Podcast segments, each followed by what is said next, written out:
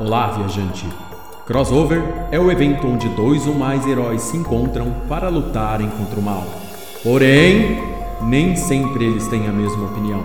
E é aqui, querido ouvinte, onde você encontra o maior crossover de ideias da Podosfera, o Crossovercast.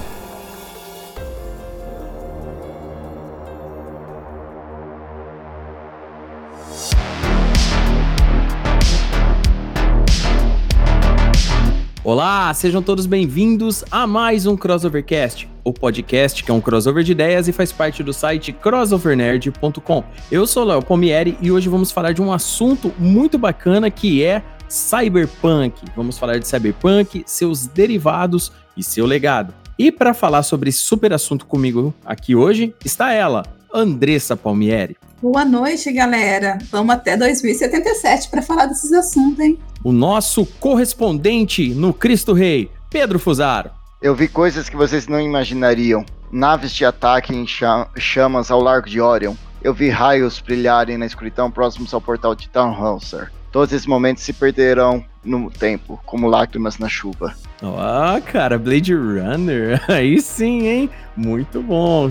Você tá de parabéns hoje, tá? Começou bem seu cast hoje. Diretamente de Mirassol, a cidade-estado mais tecnológica do estado de São Paulo, Gabriel Oliveira. I am the automatic lover Automatic Lover. See me, feel me. É, isso, isso. Olá. Muito bom, velho. Retornando ao Crossovercast depois de um, um tempo aí estudando, isolado, Bruno Azevedo. Olá, e se você ouvir punk o dia inteiro, e se você vive no mundo cyber, não, você não é um cyberpunk. Diretamente de Campos dos Goitacazes, ou quase lá, Amaro Assad. Então, galera, o low life a gente já tem, agora vamos pro high tech. É isso aí, low life tá, tá o bicho tá Caralho, pegando. Mandei, mandei, mandei a abertura cybergótica. cybergótica, né? Aí você já corta com. Já corta os pulsos com aquele. Já sai uma gilete do braço e corta o braço, tá ligado? É, é nesse nível aí. E para finalizar o nosso core de hoje, o nosso gênio não compreendido, Juca Vladislau. Fala galera, estamos aqui de novo e eu queria começar com uma trivia do mundo cyberpunk. Você sabia que o Keanu Reeves foi o ator que mais interpretou personagens em filmes cyberpunk? É isso aí, ele fez dois. É isso aí, querido ouvinte. Esse nosso core completíssimo do Crossovercast de hoje está pronto para a gente falar sobre tecnologia, low life, guerras e muito mais. Se você quer saber o que é cyberpunk e por que faz tanto sucesso, fique conosco. Não saia daí.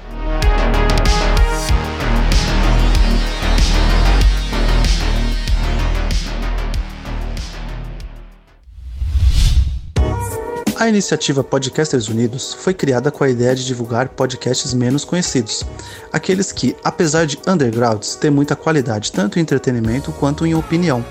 Por aqui você tem a chance de conhecer novas vozes que movimentam essa rede. Então entre lá no nosso Instagram, o arroba Podcasters Unidos, é só escolher e dar o play. Wake the fuck up, samurai. We have a city to burn.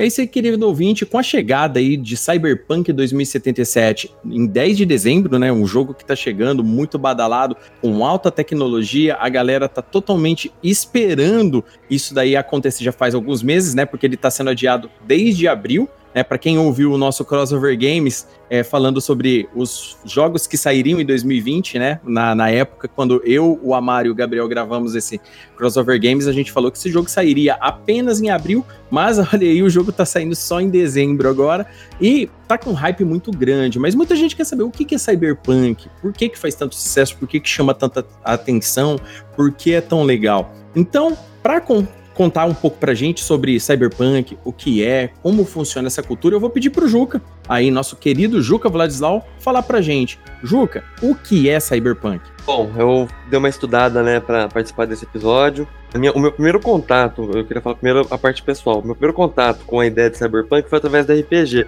Nos anos 90, final dos anos 90, eu comecei a jogar RPG, eu jogava um sistema chamado GURPS, e ele tinha um suplemento que era o GURP Cyberpunk, que é a partir disso que eu fui conhecer o que era o Cyberpunk, etc. Aí eu entendi que, por exemplo, existia um filme chamado Blade Runner, como era jovem, não tinha assistido ainda, apesar de ser anterior a isso, né, dos anos 80, que era nesse estilo.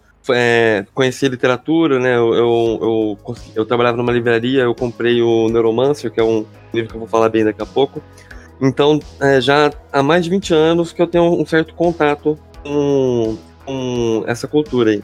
E, coincidentemente, eu acabei migrando para essa área profissional meio de tecnologia aí, e, e, é engraçado ver como certas coisas que a gente vai falar aqui nesse episódio, que, que vem da literatura, da ficção, né, do, dos jogos, etc., eles se misturam com a vida real. É um, um exemplo que eu, que eu falo agora disso é a questão dos implantes biônicos, né? É uma característica fundamental do Cyberpunk é te essa tecnologia de da pessoa ter um olho biônico, braço biônico. Hoje em dia, se você pesquisa sobre próteses, né, para pessoas que precisam de, de prótese de perna, braço, etc., elas estão cada vez mais modernas, cada vez mais próximas daquilo que a ficção falava um tempo atrás. Mas enfim, vamos lá a história do, estilo cyberpunk. A definição do que é o estilo cyberpunk seria um mundo, um futuro distópico, que tem uma mistura muito próxima de alta tecnologia e baixa qualidade de vida, né? É, oficialmente, né, o termo cyberpunk surge nos anos 80, é, é, através de, uma, de, uma, de um conto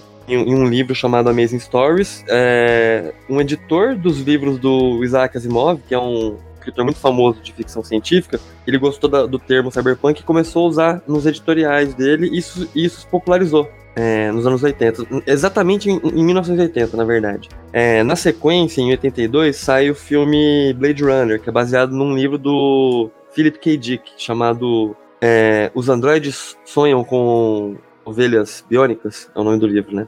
E desse livro inspirado para fazer o Blade Runner, que seria um filme já com, com pé no cyberpunk. Ah, e junto com o sucesso do cyberpunk, a, a, a literatura de ficção científica ela começou a tomar um rumo é, para essas características. Né? Ela vinha antes dos anos 50, de 40 até 60, ela, ela via um futuro é, utópico. Né? Quando você pega, inclusive, por exemplo, Star Trek. Star Trek, ele, ele, ele tá no, nesse, nesse, nesse meio, né, nesse zeitgeist é, da ficção científica, onde o futuro é bom. Você pega a sociedade no Star Trek, é perfeita, né? Tirando os inimigos que estão fora da Federação Estelar lá, é, a, a sociedade que os, as pessoas, os, os tripulantes da Enterprise vivem é uma sociedade boa, né? Não tem os problemas que a gente tem hoje.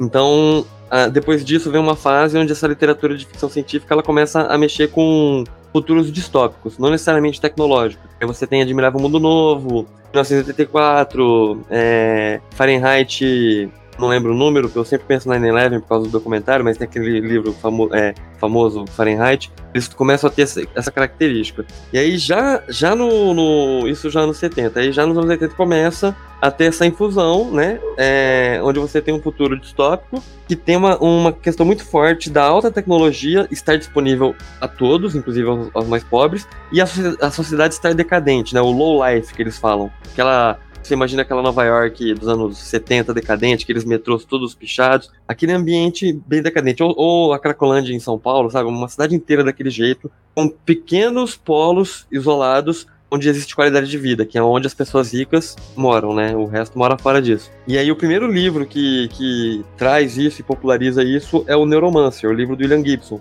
William Gibson é considerado o pai do cyberpunk, ele com o Bruce Sterling, mas ele, ele geralmente é apontado como seminal na literatura. Ele, esse Neuromancer é um romance onde o personagem principal é um hacker. Então você imagina, em 1984, que foi lançado o livro, quando a internet, a World Wide Web tinha nascido há alguns anos, se não me engano, dois anos atrás, 82, já tinha já um, nos Estados Unidos principalmente, certo número de usuários de internet, que começava a nascer aquela cultura da internet, e aí vem um livro de ficção, mas que trabalha nesse mundo, que o personagem principal é, é esse cara, é o cara da internet. E aí é interessante o, o, que acontece que o William Gibson, nesse livro Neuromancer, é, para contar a história dele, ele, ele, inventa vários termos, né? Alguns termos que ele inventou, que depois seriam é, absorvidos pela cultura real do nosso mundo, a cultura cibernética do nosso mundo. Alguns desses termos que a gente conhece aí famosos. Cyberespaço é um desses termos que ele cunhou no, na literatura e que depois é, foi absorvido pelo mundo real. Net surfing, é, em português a gente não fala tanto, mas em inglês é um termo mais comum quando você utiliza a internet. Hoje em dia nem tanto, né? É, é ICE, né? ICE, que é uma sigla para designar sistema, sistemas prévios de defesa contra invasão é, de, servi de servidores e redes. Isso é algo que o William Gibson inventou no livro e que depois os, os programadores da época que, que consumiam esse tipo de literatura, eles, eles colocaram esse nome na prática de você criar sistemas de defesa prévios. É, jacking, jacking, jacking in é um, é um termo, em português eu não sei como ele seria, mas acho que seria conectar, a melhor, a melhor tradução, mas é, na literatura, no, no Neuromancer, para o hacker conectar na internet, no cyberespaço, ele tem um, um, plug na cabeça dele, e aí ele liga, digamos assim, um USB do cérebro dele num terminal. Né? Eles não tinham Wi-Fi ainda na época, pra ele pensar nisso, mas aí a ideia de jacking é quando você conecta no cyberespaço e desliga do mundo real. Quantas vezes a gente não viu em filmes esse, esse momento que o cara está conectado num outro lugar e desliga? O próprio Matrix tem esse conceito, né? Então o jacking é aquela questão de estar conectado literalmente por um cabo, né, conectado no seu jack, seja lá onde seja o seu jack. E implantes neurais também foi um, uma ideia que veio do livro do, do William Gibson, do Neuromancer, e que a ciência acabou desenvolvendo. Hoje em dia existem vários testes de implantes neurais, tem aquela própria história do Elon Musk, né, que ele quer fazer um implante neural em todo mundo aí. Enfim, e aí, esse momento dos anos 80, que seria de 84 até 88, ele, ele é, é onde acontece o, a parte mais rica dessa literatura, né? Além do Bruce Sterling e do William Gibson, vários outros escritores começam a publicar. E isso extrapola a, os livros. Você começa a ter jogos de videogame, é, de RPG, a, filmes que tem uma temática claramente cyberpunk. Um filme muito cyberpunk, inclusive baseado num, num texto do William Gibson, é um filme de 1994 chamado Johnny Mnemonic. É Johnny Mnemonic, é muito esquisito escrever o nome dele. É M-N, não sei se letrar. Enfim, é um filme do Keanu Reeves. Você procura a filmografia do Keanu Reeves, em 1994. Assista esse filme, que o vilão desse filme é o Dolph Lundgren. Ele é um cyborg. Ele, ele é, assim, ó, com todo respeito ao Rutger Hauer, eu acho o Dolph Lundgren muito melhor. Como um cyborg loiro gigante, entendeu? Mas enfim, é, e um, um, uma coisa que surge nessa época, duas, né, é, que, que são surgem no mesmo meio. São dois jogos de RPG. É, um é o Shadowrun, que ele tem uma premissa de misturar a ideia de cyberpunk com, com fantasia mágica, né, elfos, orcs, magia. Então ele tem essa mistura de mundo cibernético com, com mundo de fantasia. E o outro é o Cyberpunk 2020 é, que é um. tem uma narrativa comum, vamos falar assim, de Cyberpunk, não é tão extrapolado igual o, o Shadowrun. E, e cada um deles criou franquias, né, é, de, de outros produtos culturais. O Shadowrun hoje em dia, por exemplo, além do você tem um RPG, mas você tem um jogo do Super NES muito famoso, é, que, que, muita gente conhece e nem sabe que vem da RPG. Tem o próprio jogo atual que você encontra no Steam, que é um turn-based muito legal, tem várias expansões. E, e também um, tem aquele filme do Will Smith, Will Smith, que é o Blight, acho que chama, é, que a temática dele é muito inspirada no, no Shadowrun. Então foi um, é, é, foi uma obra de RPG Cyberpunk muito influente. Mas o Cyberpunk 2020 foi um pouco mais. O Cyberpunk 2020 foi uma obra muito mais influente, né? É, como RPG, porque o, autor desse RPG, o Mike Pondsmith, ele foi um cara muito criativo no sentido de expandir a ideia do que, o, do que seria o Cyberpunk em relação ao mundo real. Então a proposta do jogo Cyberpunk 2020, se você conseguir aí uma edição dele PDF para dar uma lida, você vai ver que ele faz uma timeline de como as coisas acontecem até chegar em 2020, de 85 até 2020. E ele tenta pegar um, um contexto geopolítico da época dele e imaginar como isso resultaria em 2020. E é muito curioso que muita coisa ele acertou. Basicamente, uma das poucas coisas que ele errou foi o carro voador. A gente ainda não conseguiu. Mas fora isso, é, ele, ele coloca lá que as, as corporações vão ganhar muito poder. É algo que já tinha também na literatura em, em filmes de, de, Cyberpunk, o próprio Blade Runner a gente vê isso. É, e que as pessoas iam gostar disso, né? Que as pessoas iam participar disso, enfim. É, você falou que ainda não existe carro voador, mas esse mês a Coreia do Sul testou o primeiro táxi voador. Colocaram uma Aí. cabine em cima de um drone gigante, não colocaram a pessoa, colocou um peso de 80 quilos e deu uhum. super certo a trajetória. Então, já iniciou uma tentativa de fazer drones que levam pessoas até lugares, ou seja, carros voadores. E o mais importante, em 2020, pois ponto é. Mike Smith, ponto pra ele. Cara, parece é. brincadeira, mas é, é, parando para ligar os pontos, né? 2020, né? O primeiro teste aí é, semi-tripulado, né? Do, Não, da parada. Sem, brin ó, sem brincadeira, eu recomendo vocês tentarem achar esse PDF aí do, do RPG, do Cyberpunk 2020, e ler essa timeline de como chega até o futuro. É uma, ele fala que ia ter acesso à internet em todo lugar para todo mundo. Cara, eu, quando eu assinava net, em qualquer lugar do, que eu tava em São Paulo, eu tinha, eu tinha Wi-Fi, por exemplo. Não é igual ele falou, que seriam terminais na rua que você conectava, né, tal. Mas então mesmo. a partir da, da popularidade, né, que as ideias do Mike Pondsmith tomaram lá no Cyberpunk 2020, ele, ele trabalhou outras obras famosas, né? Uma delas é o, saindo um pouco aí do Cyberpunk, é o Castelo Falkenstein. Vocês já ouviram falar disso? Eu já. Castelo Falkenstein é um RPG que ele basicamente ele mistura tudo isso que a gente falou até agora. Ele mistura fantasia medieval, fantasia, é, elfos, dragões, etc. Com uma derivação do cyberpunk, que é o vaporpunk, né? Que é algo que surge antes, é, é, antes desse livro do Mike Pondsmith, mas que, que quem ajudou a popularizar foi o próprio Mike Pondsmith. É, vaporpunk, fantasia, com o mundo real. No caso, era, era vitoriano. Então ele, ele cria todo um ambiente né, narrativo muito rico. E aí, a, a, toda aquela coisa que a gente via de Vaporpunk ficando popular uns 10 anos atrás, 15 anos atrás, é meio que um fruto distante de, desse, de, de, desse trabalho do Mike, do Mike Pondsmith. Que é. que os, os, cosplays que as pessoas faziam nos eventos de RPG, no estilo Vaporpunk, pra, pra ficar tipo Castelo Falkenstein, pra jogar live action, foi expandindo essa cultura. Hoje você vê no League of Legends, é, em qualquer lugar você vê uh, uma referência Vaporpunk. Vaporpunk é, é aquela mistura de muita tecnologia com pouca tecnologia e funciona, digamos assim. É, e aí, é conhecido também, é bem conhecido na, na internet, hoje em dia, mais pelo nome em inglês dele, que é o Steampunk, né? O Steampunk. Vaporpunk é o nome que a gente conhece aqui no Brasil. É, isso, perfeito, perfeito. Eu sou. Como é que chama? Policarpo, Policarpo Quaresma. é, ótima definição aí. Eu nunca li, mas eu sei que ele briga por causa dos nomes, dos nomes sem entupir, né? Eu sei que é esse rolê. Enfim. É, e o, o, que, que, é, o que, que é legal desse efeito dessa obra dele? Isso traz um resgate do Cyberpunk 2020, né? Então, essa, a obra Cyberpunk do Mike Pondsmith, ela volta a, a ter destaque. Só que aí tinha um problema. Cyberpunk 2020 começou a fazer sucesso demais, já era quase 2020. Então tava muito defasado as previsões, né? A gente, já tava chegando no ano que era para ser a, a, a, época da narrativa do, do RPG. Junto com isso, aconteceu uma das maiores maravilhas do mundo, chamado The Witcher 3, né? Quem jogou sabe o que eu tô falando.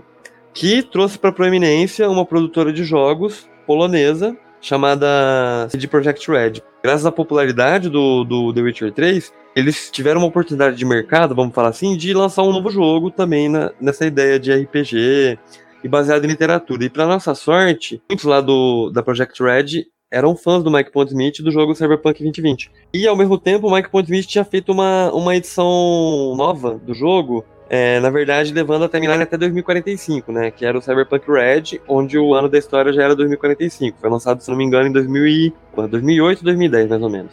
Ok, então eles, eles decidiram que eles precisavam lançar um novo jogo nesse estilo de RPG aventura, baseado numa literatura, escolheram a literatura do Mike Pondsmith. Então eles entraram em contato com o Mike Pondsmith, que virou consultor da criação do Cyberpunk 2077, 2077, que é um jogo que originalmente seria lançado em 2016, depois em 2017, etc. E nossa esperança é que ele saia antes de 2077. Muito obrigado, Juca, aí, por essa introdução incrível que você fez aí sobre o Cyberpunk, que é um ótimo resumo, na verdade, porque você conseguiu é, explicar em, em, em, pouco tempo muitos conceitos do, do Cyberpunk e muitos conceitos do, do que ele já gerou é, com relação a, a, a, essa cultura. O Cyberpunk hoje em dia, ele chama muita atenção. O, o mais legal do Cyberpunk é que muitas pessoas assistem é, produções derivadas dessa, dessa literatura cyberpunk e de fato a galera nem se toca que, que tem esse termo, que ele vem desse termo, que e são produções que, tipo assim, de renome. Você, a, a, gente citou aqui, por exemplo, Matrix, né? Pô, Matrix fez um puta sucesso. Blade Runner, não precisa nem falar. Blade Runner, eu acho que é um, que é um filme que o impacto que Blade Runner faz é, ele é um impacto que a gente é sentido até hoje dentro dessa cultura, né? A, a, com relação, por exemplo, ao synthwave, música, né? Que então foi Vangelis. Então, tipo assim, é um dos primeiros compositores daquela new wave, né? Começou com aquela parada do pessoal utilizar frequências que, que ativam no nosso cérebro sentimentos quando a gente está ouvindo. Então, o, quando a gente começa a, a entender como é rico o, o, Cyberpunk, como ele tem bastante conceitos legais, né, é, é, muito legal depois que a gente para para lembrar, pô, eu assisti esse filme, nossa, faz sentido isso que agora é, eu tô conhecendo com relação ao Cyberpunk. Então é muito legal é, saber como o Cyberpunk ele chama tanto atenção. E agora com a chegada do jogo, né, que inclusive na data de hoje, que a gente está gravando esse cast, é dia 19 hoje, mas esse cast você vai ouvir, mas você vai estar tá ouvindo aí em outro dia, né, saiu um, um trailer muito bacana do Cyberpunk 2077 né, que, que sai dia 10 de dezembro. Um, um trailer aí de gameplay, com modo história e tudo, é, e tudo que temos direito aí com relação ao game. Tinha que botar um talvez em, em todo momento que falar que vai sair dia 10 de dezembro. Né, porque do tanto que eles estão enrolando para soltar esse jogo, é só em 2077 que ele vem mesmo. Olha, eu quase interrompi o Juca para falar, o Juca não, o Léo, para falar sobre isso. A hora que ele falou assim: ah, o jogo vai sair em, em, em novembro. Eu falei, pode ser novembro de 2077, a gente não sabe. Gente, a, a, data de lançamento tá no nome do jogo. Né, o pessoal que não entendeu ainda, né? É. Vai, ter que, vai, ter que, entrar numa câmera de, de criogenia, esse tipo de coisa aí. Se conectar, né? Fazer um jack-in aí, né? É, vai ter um spin-off um spin do jogo que é um anime, uma animação, né? pro Netflix que vai lançar em 2022. Qual que vocês acham que é primeiro? O spin-off ou o jogo? Nossa, nem brinca, cara. Eu tô querendo jogar esse jogo já. Eu tô passando mal esperando ele. Vamos, vamos contar. Ele vai sair dia 10 de dezembro. Estamos contando aí. Eu acho talvez. que agora não vai. É, talvez. Mas eu acho que agora não vai dar, não vai dar ruim, não, cara. Vamos, vamos, vamos contar. Então, é, um, um, vamos, falar então sobre um, um pouquinho com relação a, a alguns detalhes que o Cyberpunk é, traz com a gente. Por exemplo, a gente pode falar é, que a gente viu, inclusive no trailer do jogo, que muita gente pode, geralmente pergunta. No trailer do jogo mostra pra gente as Wastelands, que são aquele ambiente do lado de fora da cidade que o jogo vai se passar, por exemplo, Night City. Então o que acontece? Muita gente pergunta o que são as Wastelands, né? Porque a, a grosso modo, você olhando, te lembra muito de Mad Max, né? E como o, o, o Juca falou, é um futuro distópico. O futuro distópico é diferente do futuro utópico, né? O futuro distópico deu merda. Futuro utópico, futuro que perfeito, tudo tá lindo, tudo tá maravilhoso, nada deu bosta. E as Wastelands, né, é, no Cyberpunk, elas se diferem em vários sentidos com, com relação ao do Mad Max. Embora Mad Max também seja um futuro distópico, a tecnologia vigente em Mad Max é a tecnologia que ficou, ela não se atualizou é, é diferente no relação ao Cyberpunk, porque quando, como o Juca falou, a cronologia de 85, que era período de Guerra Fria, né, acontecem guerras que vão, que vão aumentando a corrida armamentista, a corrida tecnológica, até chegar no, no ápice que é em 2020, né, que é o, no caso, né, o 2020 que a gente fala é 2020, onde que, que toda a tecnologia é meio que liberada geral. Só que não é todo mundo que tem acesso a isso, né? E as Wastelands, elas existem também para fazer movimentar o, o contrabando. E, e, nesse sentido, eu queria perguntar para o Juca o que, que, ele acha. Se a, as Wastelands elas, elas são uma, um ponto muito grande com relação ao Cyberpunk, se você acha que. que porque, tipo assim, a matéria-prima continua nas Wastelands, né? Por exemplo, ferro, ouro, minérios, elas não ficam dentro da cidade. Só que a, quem tem dinheiro para mexer com isso, para ir atrás, ou quem sabe a coragem, para correr atrás disso, geralmente são contrabandistas, geralmente pagos pelas grandes corporações. O que, que você acha disso, Juca? Você acha que, que é um ponto importante que as wastelands, elas, elas é, para esse futuro distópico, ele, ele faz parte, ele tem que existir no, no, no quesito da economia girar no cyberpunk, para a gente começar a entrar nesses assuntos? Cara, então, é, pegando, por exemplo, no Neuromancer. O Neuromancer, ele tem, digamos assim, uma wasteland, é, o Neuromancer ele se passa em vários lugares do mundo, eles viajam pelo mundo, né? E, e eles não chegam a descrever claramente uma ida ao Wasteland, mas sempre fica claro que, que a sociedade entrou em colapso, né? E, e, aí você tem os lugares onde tem os muito ricos, no caso do Neuromancer é no espaço, né? Aí você tem a classe média, né? Entre aspas, que seria a gente rica, mas nem tanto, que vivem em cidades seguras, protegidas por corporações, geralmente são funcionários das corporações, e aí você tem o, o resto da cidade, né? Geralmente essa, essas três camadas é, é, costumam existir, né? Onde você tem os muito pobres, pessoal que, que tá na. que seria classe média, que não tá tão fodido, vive numa sociedade mais, mais protegida, mais organizada. E, e, aí tem os muito ricos, que geralmente é algo fora do comum. Apesar de, de, assim, não é essencial, mas é um elemento que sempre tá lá, né? É essa questão da, do, do, colapso da sociedade. A, a, a Wasteland, ela é, é o é o ponto final do colapso, né? Como, como você falou aí, a única coisa que tem de interesse é, nela são os recursos que estão disponíveis lá. E uma, uma coisa legal, um, um, uma, entre aspas, Wasteland que tem no Neuromancer é uma. é Um, como eu posso falar? Uma, uma camada da estratosfera abaixo da camada onde ficam os ricos, é tipo um lixão espacial, né? E aí nesse lixão espacial é, criaram-se favelas espaciais. E aí é um tipo de wasteland. Quando você precisa de certas tecnologias lá no mundo do William Gibson, você tem que ir nesse lugar.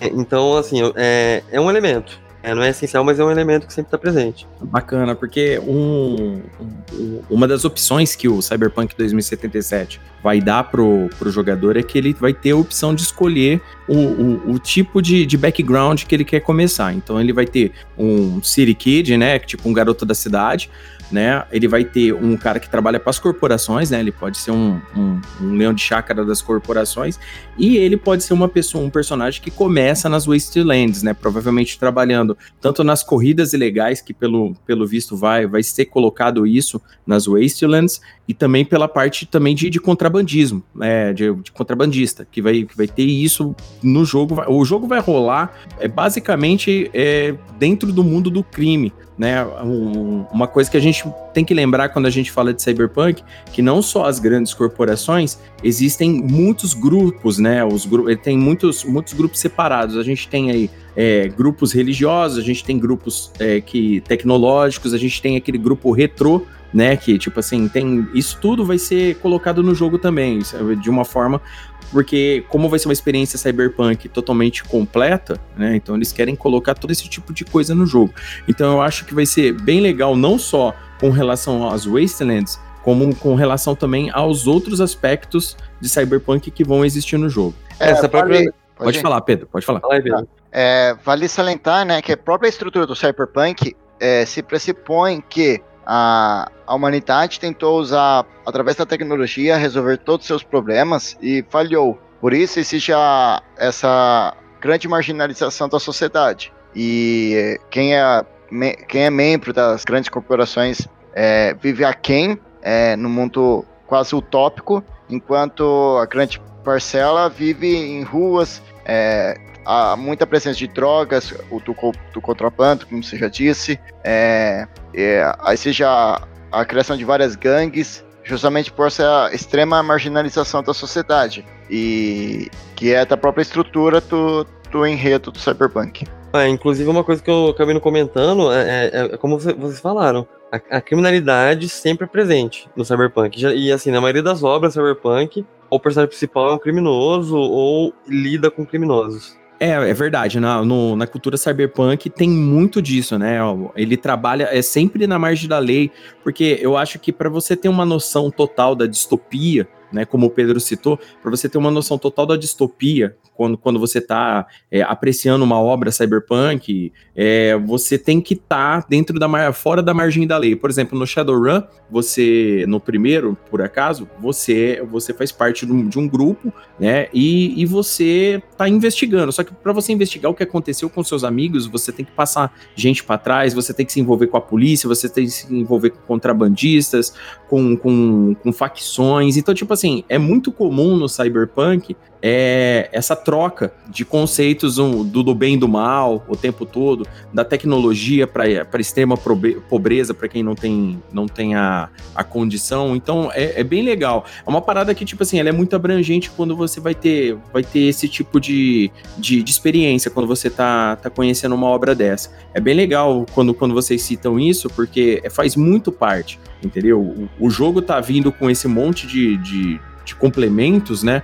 Para tentar entregar uma nova, como diz o próprio trailer diz, né, uma nova experiência de mundo aberto, onde que você vai ter, você vai conhecer, tipo, no próprio trailer tem tipo um porta da esperança, né, de um, de um cara que não tem os braços, ele ganhando num reality show os braços novos para ele, né, que é uma tecnologia que tá tendo. E você vê claramente pela vestimenta do cara que ele é um quando é uma pessoa de da Cracolândia, por exemplo, entendeu? O cara é todo é, marginalizado, tal, com roupas rasgadas, tal. Então, tipo, tem esse tipo de, de, de preocupação né, que a CD Projekt Red teve para fazer o jogo. E em Cyberpunk, quando a gente pesquisa, quando a gente vai ler, quando a gente vai ver as obras, é muito comum ter esse tipo de, de marginalização, né? Você fica sabendo tudo na base da marginalização. Não, mesmo, mesmo, eu acho que o cara, mesmo o cara que começar jogando, por exemplo, no jogo, imagino eu, começar jogando como um cara das corporações, esse cara vai ter que ficar lidando o tempo todo com, com os bandidos mais baixos possíveis para fazer os objetivos da organização dele acontecerem. Né? E isso mostra também um colapso do Estado, porque o Estado colapsou completamente. Até que as corporações que regem né, a, é, a cultura, que regem é, a, a, própria tecnologia, e elas mesmas, né, na, numa cronologia, quando a gente fala em cronologia cyberpunk, que vai acontecendo os acontecimentos, as próprias corporações criaram guerras, entendeu? Tipo assim, elas entraram em guerras umas com as outras, e as pessoas e o Estado no meio só ficaram tipo, vendo acontecer. Eles não tiveram condições de impedir, de certa forma, que as corporações entrassem em guerras. É muito legal esse tipo de, de observação de vocês. Alguém quer falar mais alguma coisa? Pode ir falando aí, gente. Eu tenho uma pergunta. É, conforme essa curta história, esse retrospecto do Cyberpunk foi evoluindo na cultura, em diferentes plataformas, é, e conforme também a tecnologia hoje, principalmente pensando na parte da internet das coisas e evoluiu muito rápido, teve muitas inovações em pouco espaço de tempo, é, isso contribuiu para que o cyberpunk, hoje, visto hoje, tivesse uma evolução, por exemplo, uma pessoa na década de 80 não tinha metade dos recursos que a gente tem hoje pensando, nem metade, muito pouco, é, para pensar uma tecnologia futura. Hoje a gente tem muito mais recursos. Quer dizer, as histórias que hoje são escritas, a parte que hoje é feita, ela tem mais é, a parte tecnológica é mais, é, mais avançada, é uma, ou, ou, ainda continua o mesmo espaço, ainda não, não tem essa interferência do mundo real para a cultura cyberpunk de como que é visto esse mundo top, distópico. Não, com certeza tem. O melhor exemplo disso é o Matrix, né? O Matrix ele já dá um, um puta, uma, uma atualização muito boa, né, do que, que é a tecnologia real com a tecnologia da ficção que eles colocam. Que se você. O, o Matrix é de 99, 21, é, 21 anos atrás. 21 anos atrás, já pode tomar cerveja no, em, muitos estados do Zé. Se você vê ele hoje, você não acha que ele tá defasado tecnologicamente, o jeito que eles abordam a tecnologia, concorda? Definitivamente. É, inclusive a visão de, do, de cyberespaço que eles trazem lá e tal. É, então, atualizou, com certeza atualizou. E, e isso vai ser curioso. Eu, eu, confesso que eu não pesquisei muito sobre o jogo, né, o 2077. Mas acho que isso vai ser muito curioso, né, de ver o que, que eles fizeram lá com o Mike Pondsmith junto, né, que é o, o criativo do negócio. O que, que, eles vão pensar, o que, que, eles vão propor, diferente do que a gente tem hoje. É, o legal do, do Cyberpunk é isso, né, o, o quando, quando foi idealizado o cyberpunk, ou quando começaram a aparecer as primeiras obras, né? Muitos dos conceitos, no final das contas, quando a gente vai falando, quando a gente parar para ver, a gente começa a gente começa a perceber que muitas dessas tecnologias estão na nossa mão. Mas isso é uma parada que a gente já até conversou aqui no Crossovercast em outros episódios passados, né? É, na época onde que o Cyberpunk foi idealizado, estava rolando a Guerra Fria. Então, muitas coisas eram, eram possíveis até de se pressupor. Outra coisa, muita coisa também, é, é lógico, não existia globalização para a gente ficar sabendo de tudo tão rápido como a gente fica sabendo hoje. Então, tipo assim, muitas coisas eram oriundas de suposição, outras coisas de teorias de conspiração e outras coisas era de diz que me disse. Então, tipo assim, o pessoal, alguma outra coisa, ah, o parente do não sei o que é veterano é, serviu na Guerra da Coreia, mas trabalhou lá dentro do Pentágono não sei quantos anos, já ouviu falar que existe o um projeto tal. Entendeu? Então, tipo assim, os caras começam, naquela época, eles começavam a conversar sobre esse tipo de coisa. E sempre foi muito rico isso para qualquer tipo de, de mídia, né? Por exemplo, os próprios quadrinhos, por exemplo. Existiam comunicações por vídeo nos quadrinhos já na década de 60, entendeu? Isso aí já acontecia nos quadrinhos, né? Só que era, era coisa que, tipo assim, para o mundo aberto, demorou muito tempo para chegar, na verdade. Mas por quê? Porque isso daí era uma tecnologia de guerra, mas no, os quadrinhos acertaram, eles sabiam se isso era verdade? Não, mas era um diz que me diz que rolava na época, o pessoal ia aproveitando isso e, e fazia parte da fantasia, entendeu? Então esse tipo de coisa acabava acontecendo. Quando a gente para para ver, como o Juca disse, que Matrix tem 21 anos e a, e a gente parar para entender que a, a tecnologia empregada em Matrix é uma parada tão tão atual ainda, tão, faz tão parte. Tanto é que o filme ele é, ele é bom nesse nível aí, ele é bom até hoje. Não tem quem não gosta de Matrix, é muito difícil você achar. Geralmente você vai achar um ou dois pseudocult que não gosta de Matrix. Mas, tipo assim, quando você vê o tanto que o Matrix tem de conceitos que hoje a gente emprega na nossa vida mesmo. Tipo, cara, hoje a gente tem internet na mão, com celular entendeu? É muito rápido. Eu quero pegar uma receita, pô, tô com uma maçã aqui, eu quero fazer uma torta. Cara, é rapidinho. Então, tipo assim, esse tipo de conceito acabou é, sendo empregado, ficando famoso. E um, e um complemento muito bom para Matrix, para quem já assistiu toda a trilogia, é assistir também o, o Animatrix, né? Que é no caso, que conta como o mundo, né? Se, se, tornou distópico, né? Se tornou distópico e ficou naquele mundo que a gente vê quando a gente assiste Matrix pela primeira vez, entendeu? Então é muito legal. Ou seja, é basicamente o que acontece no mundo de cyberpunk, né? Rola uma guerra nuclear que detona tudo, as tecnologias é, tem, tem um apogeu, né? Eu, tem, sobem aí para para todo mundo começa a ter, ter acesso a isso, só que o, o, dinheiro fala mais alto, tem uma corporação que vai mandar, e cara, é, é basicamente uma premissa. Como disse o Juca, a gente viu Cyberpunk em muitas obras, mas uh, muita gente não sabe o que é cyberpunk. Então, tipo, pô, a obra é assim, mas não sabe qual é o conceito dela. Então, o, o, o Bruno, com relação à sua pergunta e concordando com o Juca, né, eu acho que, que o conceito cyberpunk para pro, pro mundo de hoje ainda pode trazer alguma coisa. Eu só acho que não vai trazer coisas tão significativas como trouxe dentro desses 20 anos, por exemplo, porque a gente tecnicamente não está vivendo em guerra bélica, a gente está vivendo, pode falar, guerra econômica, se a gente fosse falar. A, única disputa mundial seria pela economia. A gente não tem mais uma guerra bélica entre uma guerra fria, a gente não tem, não tem um tipo de, de coisa que faça correr com um armamento onde que o pessoal tem que desenvolver uma nova tecnologia correndo tal e tudo mais. Então, tanto é que a tecnologia de computador, por exemplo, né, falando aqui num PC básico aí, quando a gente vai falar disso daí, a corrida atual é pela tecnologia para poder vender mais, mas não que ela vai se tornar tão grande, um salto tão grande quanto um celular hoje na nossa mão, comparado a 21 anos atrás, quando a, a globalização estava engatinhando, entendeu? Então tem essa diferença aí quando a gente fala nisso. Mas é, eu espero que deu, tenha respondido sua pergunta a contento, essa, essa nossa. É, respondeu sim, respondeu sim. Ó, outra característica legal que, que vem do Neuromancer é.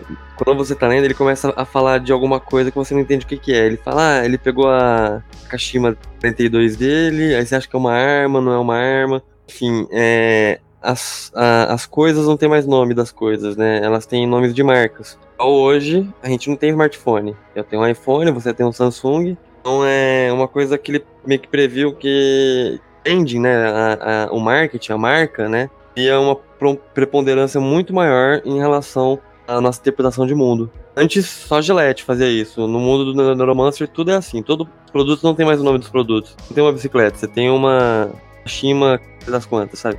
É, é muito legal e é algo que meio que, que fixou, né, no mundo. Ele previu, mas ele não previu, né? Porque carro sempre foi assim. É, não... Sim, é exatamente o que eu disse, né? É foi uma expansão de algo que já existia. Uma parada legal no Neuromancer é que ele, ele se utiliza né, da, da internet para trabalhar os, pro, os protestos né, com, com relação a, ao que está acontecendo no mundo. Hoje em dia, né? Todos nós hoje, quando a gente quer reclamar qualquer coisa, é, a gente pode fazer isso de várias formas. Né? Hoje tem um reclame aqui, hoje a gente pode ir lá na nossa conta de Twitter e, e xingar o mundo, falar um monte, né? Então, só que no caso do Neuromancer, é, puta mundo injusto, só que no caso do Neuromancer, ele tinha acesso a tudo e ele conseguia fazer isso e as corporações, os governos, o Estado não tinha condição de ficar é, em cima dele, né? Pelo menos no começo, quando ele começa com, com todo esse trabalho de, de hackeamento. Mas é muito legal é, com, como a gente vê é, esse esse tipo, tipo assim, ele pode não ter adivinhado 100% muita coisa que aconteceu, mas os conceitos, os termos, tudo isso daí hoje faz parte, cara. Então é, é bem legal é, quando a gente faz essa comparação. Se não é uma previsão, é uma ótima leitura de mundo que ele conseguiu entender como que o mundo ia isso. funcionar, né? Na verdade, eu acho e, que é exatamente isso. E o que o Léo disse também, é só olhar a Primavera Árabe, como a internet, somente a Deep Web, né, já que faz sem a internet limitada, contribuiu para que esses grupos de manifestantes conseguissem se reunir e depor ditadores de décadas, né? Apesar de depois não teve muita coisa, mas ainda assim fizeram grandes manifestações, fizeram uma grande revolução, né? É, na verdade, ah, se a gente for, for traçar um parâmetro com a sociedade, a tecnologia se desenvolveu, mas a sociedade não.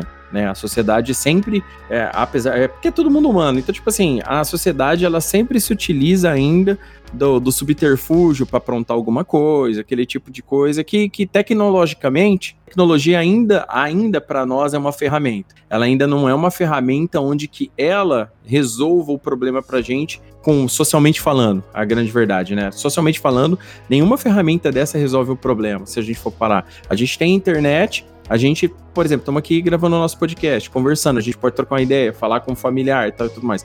Mas socialmente, para resolver um problema de pobreza, resolver um problema de uma revolução total, socialmente ela não resolve. Aproveitar essa sua fala para colocar uma questão. Porque em pleno 2020, com toda essa tecnologia para a gente se comunicar, é, toda a certificação que existe para confirmar a identidade através do celular, afinal, para você usar o seu aplicativo do banco é um saco, né? É, é super aferido, então não é tão fácil você certificar sua identidade. Por que, que precisa de poder legislativo? Por que, que a população não pode votar através do aplicativo, por exemplo? Exatamente, a gente tem a tecnologia, mas não tem o, o a mente pronta para usar a tecnologia no seu total. E outra coisa também, se pensar em esse ano 2020, com a pandemia, a tecnologia alta, várias coisas tiveram salto de conceito, como educação à distância, home office, cantor fazendo show em live, em ACL, enfim, várias coisas que não eram comuns e agora é comum todo mundo. Só que ao mesmo tempo que isso cresceu, cresceu também a desigualdade social. Cresceu a, o nível de pobreza do mundo inteiro, o desemprego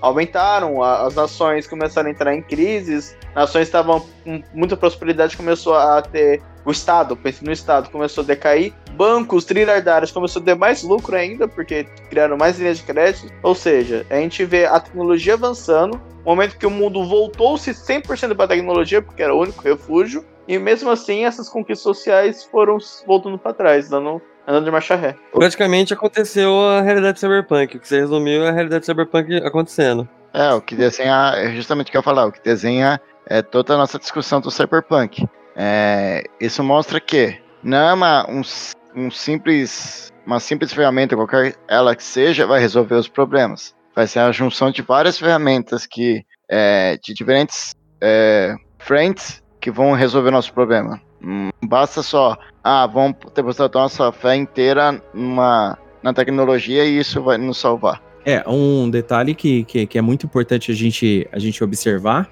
como acontece no Cyberpunk, é, a parada ela se desenha mesmo de, dessa forma, porque o Estado é ineficiente. E agora um detalhe sobre o que o Bruno falou, a desigualdade social é, no meu ponto de vista, ela já é grande pra caramba. E, e não, eu, eu, não digo que ela aumentou, na verdade, ela fico, ficou um pouco mais exposta, porque, por exemplo, nem toda pessoa tem condição de estudar via EAD, entendeu? Nem toda pessoa tem condição de fazer o, o, o todo, todo, toda essa jornada online que muitos alunos aí estão tendo que fazer, por exemplo, né? É, a, a nossa realidade é, com, com, a desigualdade social, também, obviamente, né, o emprego ajuda nisso com, conforme quem perde o emprego, né? Por exemplo, ah, o cara que perdeu o emprego é um cara super gabaritado, saiu de uma empresa, uma outra empresa grande foi lá e ele conseguiu, beleza. Agora tem muito pai de família aí que estava trabalhando em empresas aí que, que acabaram quebrando, que, que o mercado dependia que não existisse uma pandemia, por exemplo, né, tem muito pai de família aí que agora está na, na beira da miséria, porque a gente paga impostos altos, o consumo de, de alimento hoje está alto tal, e tudo mais. Quando, quando a gente traça, é, traz para a sociedade, quando a gente traça o paralelo com o que está acontecendo, é de fato uma parada que você fala, pô, mano, os caras preveram isso no passado. Mas por que, que a gente não conseguiu desenvolver como sociedade? É, é um negócio que, que, no meu ponto de vista, cara, vai ver esse tanto de, de esse auge que tá tendo, esse, esse boom de cara falando de, de terra plana, gente. Nesse tipo de coisa, entendeu? É, é, é, um, é um negócio muito que absurdo quando você para pra pensar, entendeu? A gente tem a tecnologia, mas infelizmente, socialmente, a tecnologia não consegue resolver nada porque as pessoas ainda se pegam a, a conceitos é, de sociedade que, que fazem a gente andar para trás, né? Não só os conceitos de sociedades aí de preconceito que a gente vive falando esse tipo de coisa, mas quando a gente para, que nem o Juca falou, se você pode fazer qualquer coisa via banco hoje do seu celular,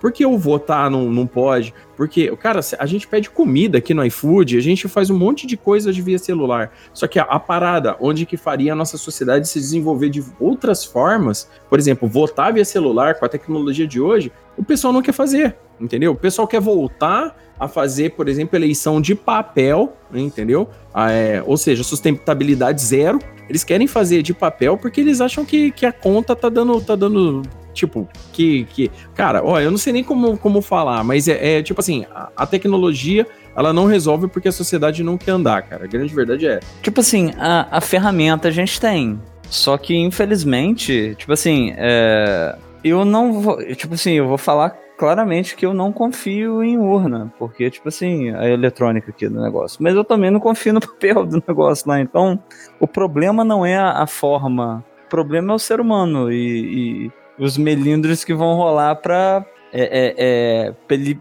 fazer o que ele quer. Eu, eu só confio no palmômetro do quem chega lá do Faustão.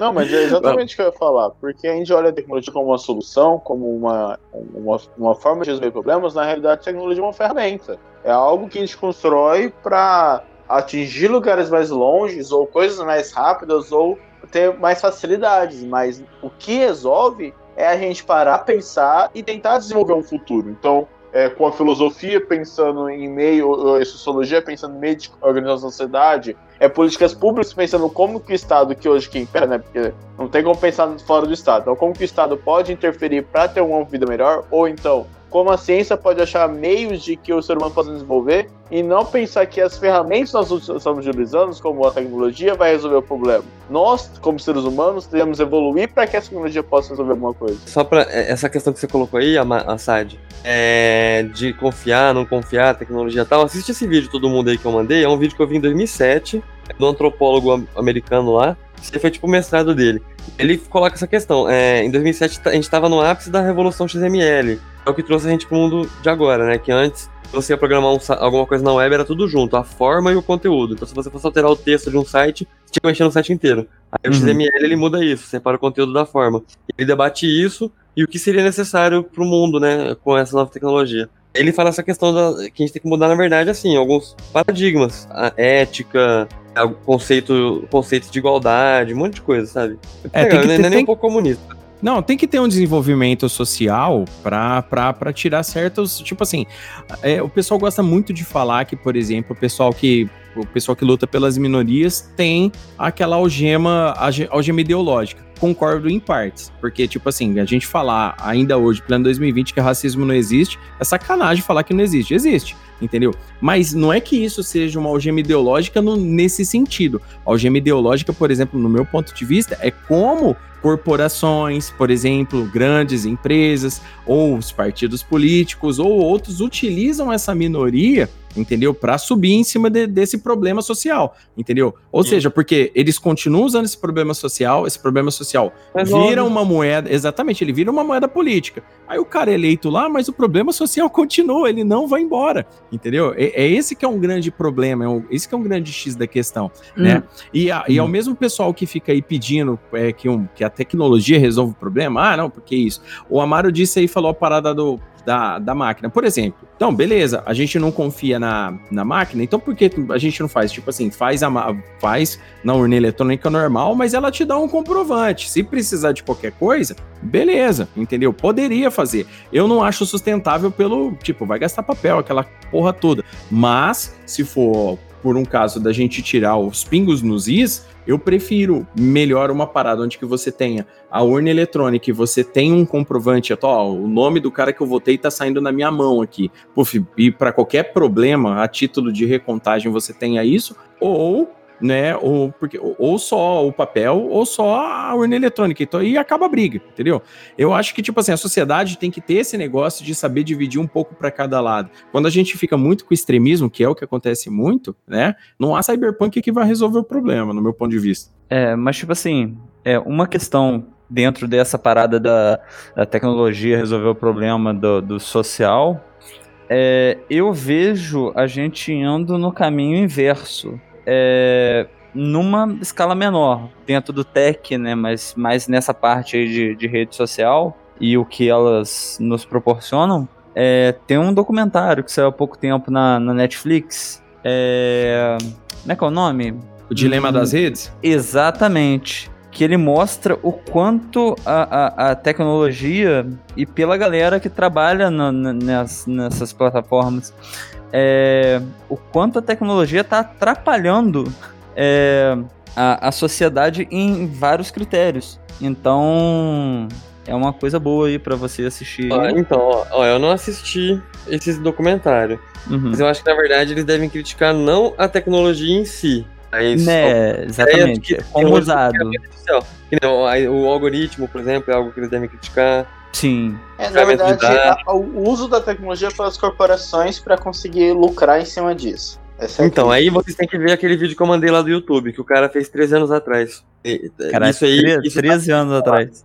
Não, mas na verdade, gente, o que que acontece? É, esse apogeu, né? Esse apogeu, não, esse auge das redes sociais é porque as redes sociais, ela dá, a- o algoritmo trabalha com quem, com quem vai influenciar, diga-se de passagem. Então, tipo assim, a rede social deu voz, né? Deu voz para muitas pessoas que antes tanto as pessoas que eram de fato oprimidas mesmo, ou seja, para as minorias, deu voz tanto para as minorias, quanto deu voz para quem lucra com as minorias. Porque, tipo assim, você acha que uma grande corporação que tá aí fazendo, por exemplo, uma campanha para lacrar e vender bastante, ela vai parar? Ela quer que resolva aquele problema social para ela continuar ganhando em cima da desgraça alheia? É isso que eles estão fazendo, entendeu? Isso daí vai continuar. Isso daí é uma parada das grandes corporações. A gente estava falando dos bancos, por exemplo. Mas, ô, ô, Léo, isso aí, não- isso aí não era também a nobreza da Europa com a igreja? Exatamente. Eu, eu, eu, eu, eu, ia falar do banco com, com relação ao lucro e ia citar logo depois a Europa com a igreja na, na, na, na, na Idade Média. Porque o que, que acontece? Quem conseguia, tipo, cara, o rei era sempre perdoado porque ele pagava, velho. A igreja também tinha um grande, um grande poderio, uma grande influência, né? O cara não ia copular com a esposa ele não abençoasse ele antes. Tinha muito desse tipo de coisa. Mas só quem era da nobreza tinha acesso a esse tipo de coisa. Era salvo, entendeu? Tanto é que qual que foi o, o- o- Napoleão Bonaparte ficou conhecido como flagelo de Deus porque ele percebeu que a igreja tinha poder demais. Então quem que ele atacou primeiro? A igreja. Ele foi muito esperto no começo. Ele atacou onde que as pessoas se apoiavam para depois ele mexer com parte bélica, ele mexer depois com outras coisas aí, entendeu? Com tomada, com tomada no mano a mano. Então, tipo assim, o, a- a- as elites, né? As elites, a burguesia, e, e como você quer, vocês queiram chamar quem detém muito dinheiro hoje, detém muito capital, entendeu? Eles sempre arrumam um jeito de lucrar, é lógico. Tem aqueles que, é, que se dizem contra isso, mas paga salário de merda para funcionário, entendeu? Fala pro teu funcionário vir em feriado, trabalhar no dia de Natal, trabalhar no dia de Ano Novo, paga uma puta de uma miséria, mas posta foto com funcionário bonitinho, selfie e tal e tudo mais. Tem esse, tem esse tipo de gente também. Não é só o pessoal que usa uma minoria, tem o pessoal que, que usa do próprio do própria influência em dinheiro aí para se mexe, é, se mete hoje na política tal. Bom, é, a princípio o nosso assunto hoje é cyberpunk, mas só para vocês entenderem, né, o querido ouvinte entender, o, o como que a realidade entendeu? Como a gente caminha de fato para um futuro distópico que já foi aí suposto nas obras cyberpunk, entendeu? De, de certa forma. Resta saber se essas obras elas estavam avisando ou prevendo, né? Cara, e, o pior é que quando a gente consome esses produtos cyberpunk, a gente para e fala, cara, cara, será que a gente vai chegar nesse nível? Tudo bem que no Cyberpunk 2077, aparentemente, dentro da cidade de Night City,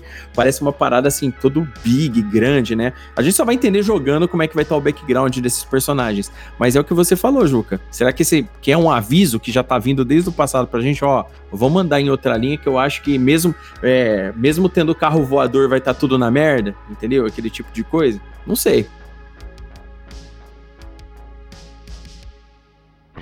Olá, viajante! Está gostando do Crossovercast de hoje? Que bom! Então, aproveita e compartilha com seus amigos nas suas redes sociais, para sua família, para aquela pessoa que tá precisando dar boas risadas, ou aquele amigo que adora quadrinhos, filmes e séries. O Crossovercast é lançado quinzenalmente e traz sempre o melhor crossover de ideias da podosfera. Não se divirta sozinho, compartilhe!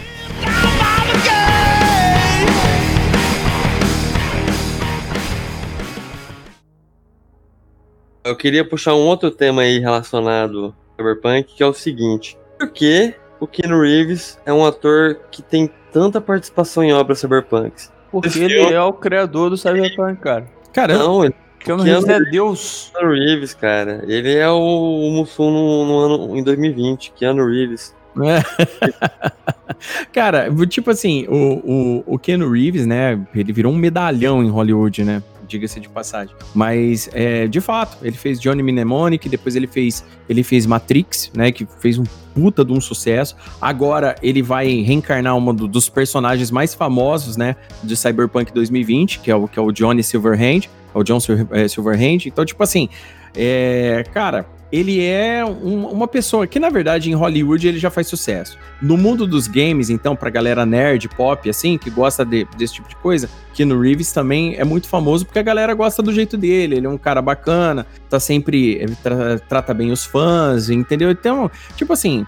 é, inclusive, uma das motos que vai ter no jogo, né, foi desenvolvido por ele na vida real. A moto existe na vida real e ela vai estar, um modelo dela vai estar dentro do jogo, entendeu? Porque ele, ele é só sócio de uma empresa de moto, uma parada assim. Sabe? Tem todo, todo um, um esquema. O, o próprio Keanu Reeves está muito em cima da produção do jogo nesse sentido. Mas voltando a gente falando assim, por que, que ele fez mais filmes de Cyberpunk? Se bem que se a gente for contar as obras Cyberpunk cinematográficas, tem, tem até uma boa quantidade, mas que presta muito pouco. Essa é a grande verdade, porque a grande maioria é tipo B. Então fica muito zoadão. Eu tava vendo a filmografia dele pra ver se tinha alguma coisa a mais além desses dois, mas é só isso. A gente tem, ó, tipo assim, agora a gente é, saindo de um, de um outro conceito, né, a gente começa a falar agora das obras cyberpunk, né? É, e, e dentre essas obras cyberpunk, como a gente já citou aí algumas, a gente tem a trilogia Matrix. Eu, eu acho que o Matrix, né, com, com, como um todo, né, explosão mundial, ela trouxe o conceito do, do Jack Nin, né? Eu acho que foi uma das primeiras vezes que a gente viu o Jack Nin daquela forma, né?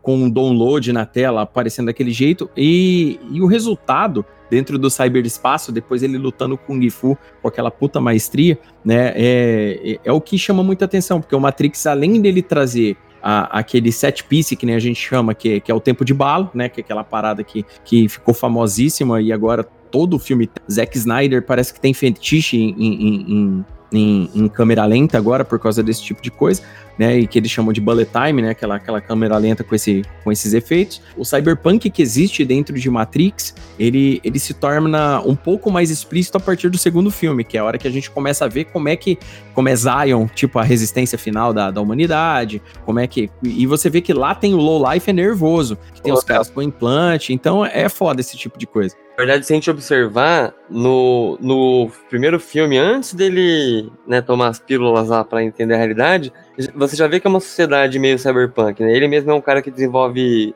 é, softwares de realidade virtual pra galera chapar. Lembra disso? Pois é, Ele cara. Uhum. Tava lugar meio Exatamente. Era um cyberpunk soft. Aí quando ele sai pra realidade, ele vê um cyberpunk hardcore. Sou um ligeiro fã de Matrix, mas como Matrix já foi dito, vai puxar uma sessão da tarde, né? O famoso Robocop. Robocop que é um belíssimo exemplo aí de um, um policial que foi 100% estourado em uma cidade tomada pelo crime, tudo estourado na cidade, e aí decidem colocar basicamente 99% do corpo dele 100% cibernético e com armas super tecnológicas. Grande Alex Murphy. Não, agora, agora você me surpreendeu, cara, porque, tipo, de fato, se a gente for o Robocop, é um, é um filme cyberpunk total, cara. Não tem, não tem nem que, que Ele, falar. na verdade, ele, ele seria um, ele seria quase lá, porque só o Robocop essa tecnologia, né? Teria que ser algo disponível pra todos. É, aí se a gente for parar pra pensar, né, a OCP, né, que é a OCP, né, no caso, que é a grande corporação da história, né, é, seria, vamos lá, a introdução, né, tipo assim, ó, a gente tá É, começando é como- com, um novo, com um novo projeto de, de segurança é, paramilitar nas ruas, né, aquele tipo de coisa. Você já vê que, por exemplo, começa a, a parte computadorizada e tudo É, mais. é como uma sociedade pré-cyberpunk, né? Aquele que, é o momento que eles estão lá do filme. É, que é- então, Tem a, tem a corporação tomando espaço do Estado, que é a OCP, né? Exatamente, é, é, é, bem, bem lembrado, porque, tipo assim, é um conceito. Se a gente for falar para. Tudo bem, não, a gente pode falar, ó, não é o cyberpunk raiz Blade Runner, beleza. A gente, mas o que, que acontece? Você vê que ele tá caminhando para isso. Ele tem, ele tem o, o, conceito, ele tem a violência absurda que tá rolando na cidade, a pobreza que tá acontecendo. É, o, e vale lembrar que o primeiro Robocop, cara, quem assistiu esse último Robocop aí do, do Padilha, desculpa, Padilha, mas o, o filme é uma bosta, entendeu? Comparado com o primeiro Robocop, onde que, que aquela violência visceral. Cara, o primeiro Robocop é tão violento que do segundo pra frente eles não conseguiram repetir o impacto que o primeiro filme tem. Entendeu? Por mais que eu goste dos filmes, mas, cara, o primeiro impacto que o, que o primeiro Robocop tem é muito absurdo. Inclusive, muita gente não lembra, né? Mas no primeiro filme, o vilão principal, o chefe da gangue, ele mata usando aquele, aquele picador de gelo lá da mão dele, sabe? Aquele que usa pra conectar no computador, lembra? Ele dá uma espinhada no pescoço do cara e, e, parece filme do Tarantino. Enfim, esse, esse vilão é interpretado pelo mesmo ator que faz o Red Foreman, o Dead Seventh Show. Ah, é, cara, que eu não tinha notado isso não. Tava um pouquinho mais jovem, só. E muita gente não sabe, o motorista que aparece de relance no momento, é, no minuto 23 do, do filme é o Ken Reeves.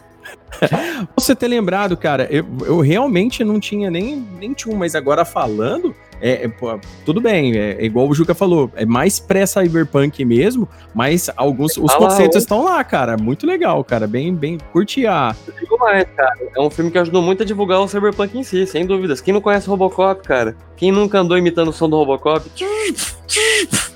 Pô, cara. Bacana. É, alguém tem mais alguma obra cyberpunk para falar aí que curte bastante? Então, gente, tem Minority Report, que não é tão cyberpunk assim, mas é bastante cyberpunk. É uma coisa aí que a proposta do filme, apesar de não ter o Keanu Reeves, tem o Tom Cruise que é um substituto ok, mas essa ideia de você poder prever as paradas assim é uma coisa assim que eu suponho que até 77 aí vai estar tá rolando. E, e, é legal que eles fazem um misto de misticismo com tecnologia, né? Nesse rolê de adivinhar os crimes, né? Isso é, é bem o, legal. É o Hextech ali. Já entra no, no Shadowrun da vida, né? Aquela parada de premonição, conjuração, esse tipo de coisa. É, exatamente. Então, aí, mas nessa questão de ser ou não cyberpunk, a gente tinha conversado né, antes do podcast que, que na verdade é muito tênue, né? É, é, essa diferença. Por pegar cyberpunk, cyberpunk mesmo, só o Johnny Mnemonic, que é foi escrito pelo Dan Gibson, o resto é tudo influência. Eu é. acho que tudo muito perto, né? Ah, tem um também, que tá esquecendo, o Tron, que eu acho que pode ser considerado. É, o Tron eu já acho diferente, né? No caso, o Tron eu já, eu já, no meu ponto de vista, eu não penso nele como cyberpunk. Eu posso estar errado, tá? Mas, tipo assim, o Tron. Não, não faz sentido, porque ele só se passa no cyberespaço. Ele não tem a parte do. Exatamente. Né? Apesar de, assim, eu, o, o, que eu concordaria aí com, com o Pedro é que o Tron foi essencial para emplacar a ideia de cyberespaço. Exatamente, é uma realidade eletrônica totalmente à parte da nossa. O Tron tem muito disso. Aliás, o, o Tron é um dos filmes mais, assim, com relação à ficção científica que aconteceu nos anos 80, com, com mais expressão. Em, hoje, hoje a galera assiste Tron, fica achando, falando merda e tal. Cara, mas Tron foi um puta filme, no meu ponto de vista. enganado, mas o Assad, o Assad ou o Gabriel vão pesquisar aí que eu, que eu tô com a mão ocupada. Hum. Se eu não me engano, o Tron foi o primeiro, o primeiro filme a usar efeito de computador. Sim, sim. É, é, a gente Sim, falou, a gente falou no cast de animação. Ah, então foi, foi aqui que eu aprendi, então, tá certo. É, foi no, no cast de CGI. A gente, a gente comentou sobre o Tron. De 82. Ótimo ano, só coisas boas aconteceram em 82. Cara, um, um, um, uma, uma obra cyberpunk que eu gosto muito, né, de lembrar é sempre é Ghost in the Shell. Eu acho que é uma, uma obra muito legal, né, com, com um conceito cyberpunk né? É um, é um anime, no caso, né? É, o filme. Ele tem o um mangá do Ghost in the Shell também. E, e no Ghost in the Shell, é, a gente vê muito disso, que as corporações, como elas regem as regras de sociedade. E o que começa a acontecer no Ghost in the Shell é um ataque de um hacker que meio que se utiliza de uma deep web trocando de cérebro para cérebro, cara. É uma parada muito foda, né? Que, que tipo a ideia dele fica se torna um perigo não só para a sociedade como para as grandes corporações também. E aí tem, tem tem todo aquele conceito onde que o, o próprio Android, né, entra naquele, naquele conceito de, de ter vida ou não ter vida, aquele monte de coisa. Aquele mesmo assunto filosófico que a gente vê em Blade Runner, por exemplo, entendeu? E, então é, é um. Isaac Asimov também no Eu, Eu Robô. Né? Exato, isso, Isaac. É, é, cara, Asimov, cara, é, ele com, com relação às leis da robótica, é, é, é, muito acima do. É muito à frente do tempo quando a gente vai pensar, né? O Eu Robô, por exemplo, tem muito disso, né? Bem lembrado do, do Eu Robô também. Então eu gosto muito de Ghost in the Shell. É uma, é uma que eu gostaria de indicar pra galera aí pra conhecer, porque eu acho que não assistam um filme da Scarlett Johansson, tá bom? É, assistam o anime, o anime também tem na Netflix. N não que o filme seja tão ruim, mas ele não consegue adaptar, eu acho que, que todos os conceitos cyberpunk que, que, que fazem parte da obra.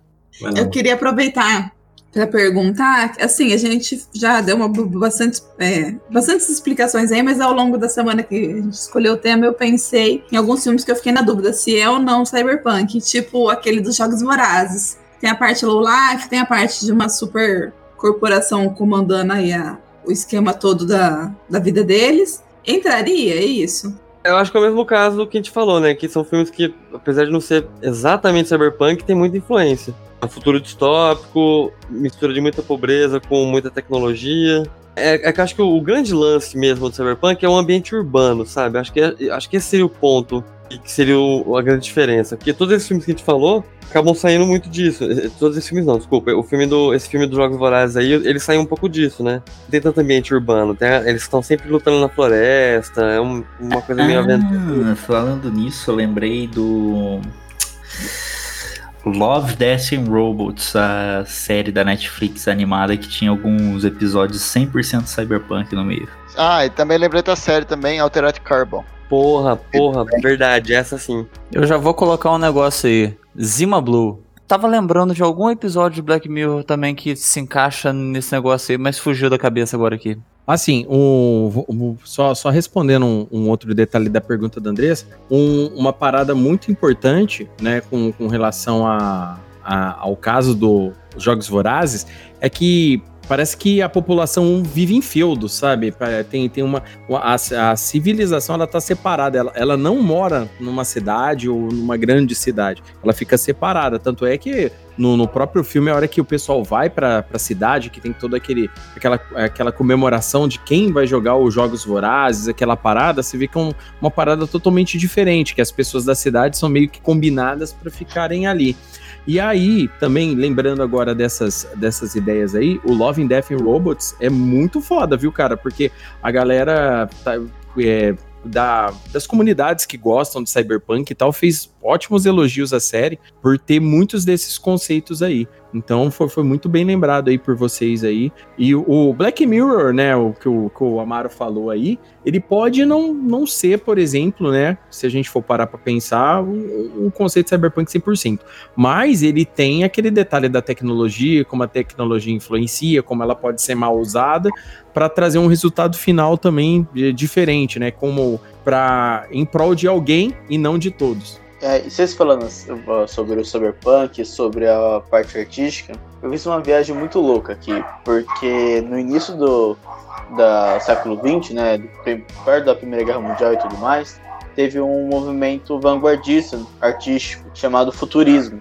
E nesse movimento, é, as obras de arte que eram feitas, esculturas, telas, enfim, tinham como essência o culto à guerra, a exploração da tecnologia, a exaltação às máquinas, a exaltação à velocidade. É assim, é, tem outros conceitos que não entram no Cyberpunk e é muito contextualizados. É interessante ver que isso lá em 1909, 1909 1920 já existiam esse, essas tendências artísticas pensando nesse futuro totalmente distópico, um futuro muito marcado por violência, por guerra e tudo mais. E isso depois vai se refletindo em outras gerações de outras maneiras, né? Então lá foi um movimento artístico, depois acabou sendo um movimento literário, através de filmes, depois de jogos. Então é interessante como esse conceito não está tão desgarrado na humanidade. Pois é, é faz, faz muito sentido quando você cita aí o, o futurismo, porque, tipo assim, o, o, futurismo, na verdade, ele foi um movimento onde, onde, que o pessoal conseguia, como, como eu já disse, você começa a supor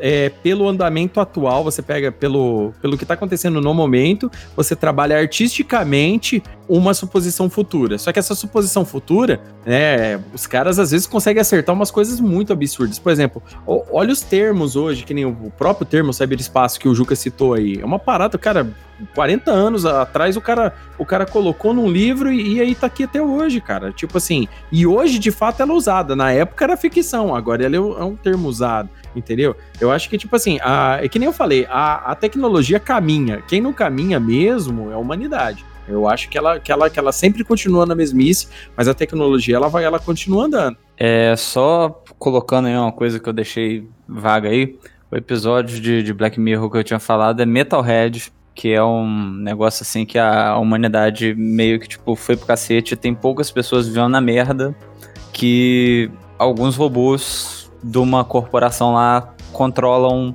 é, basicamente tudo que a gente consegue ver no episódio. É um episódio meio bobinho, uma história simplesinha dentro do negócio, mas o universo ele meio que quase tenta se encaixar dentro da proposta do, do Cyberpunk. Pois é, Amaro, é, é- é nesse sentido aí, entendeu? O- a Andressa tinha até comentado comigo aqui com relação ao Exterminador do Futuro, no caso, né?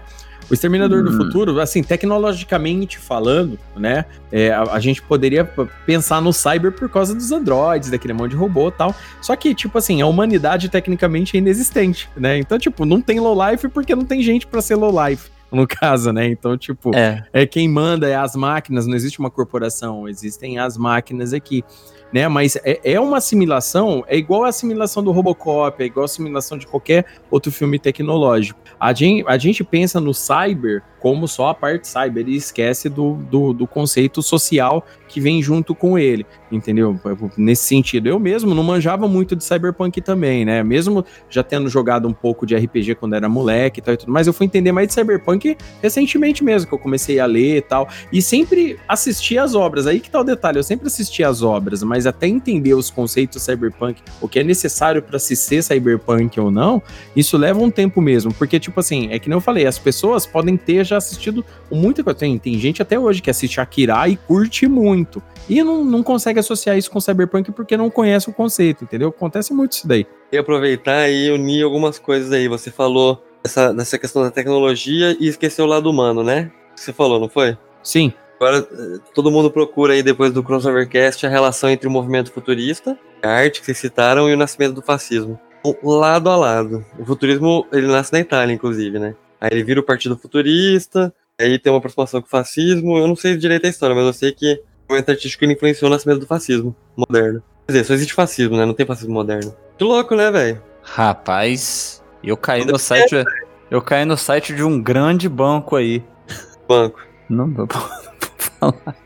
É, tem uma tem uma parada no, no, no, no, no, no site do Itaú aqui meio que falando mó bem. Futurismo. É, do futurismo. É, né?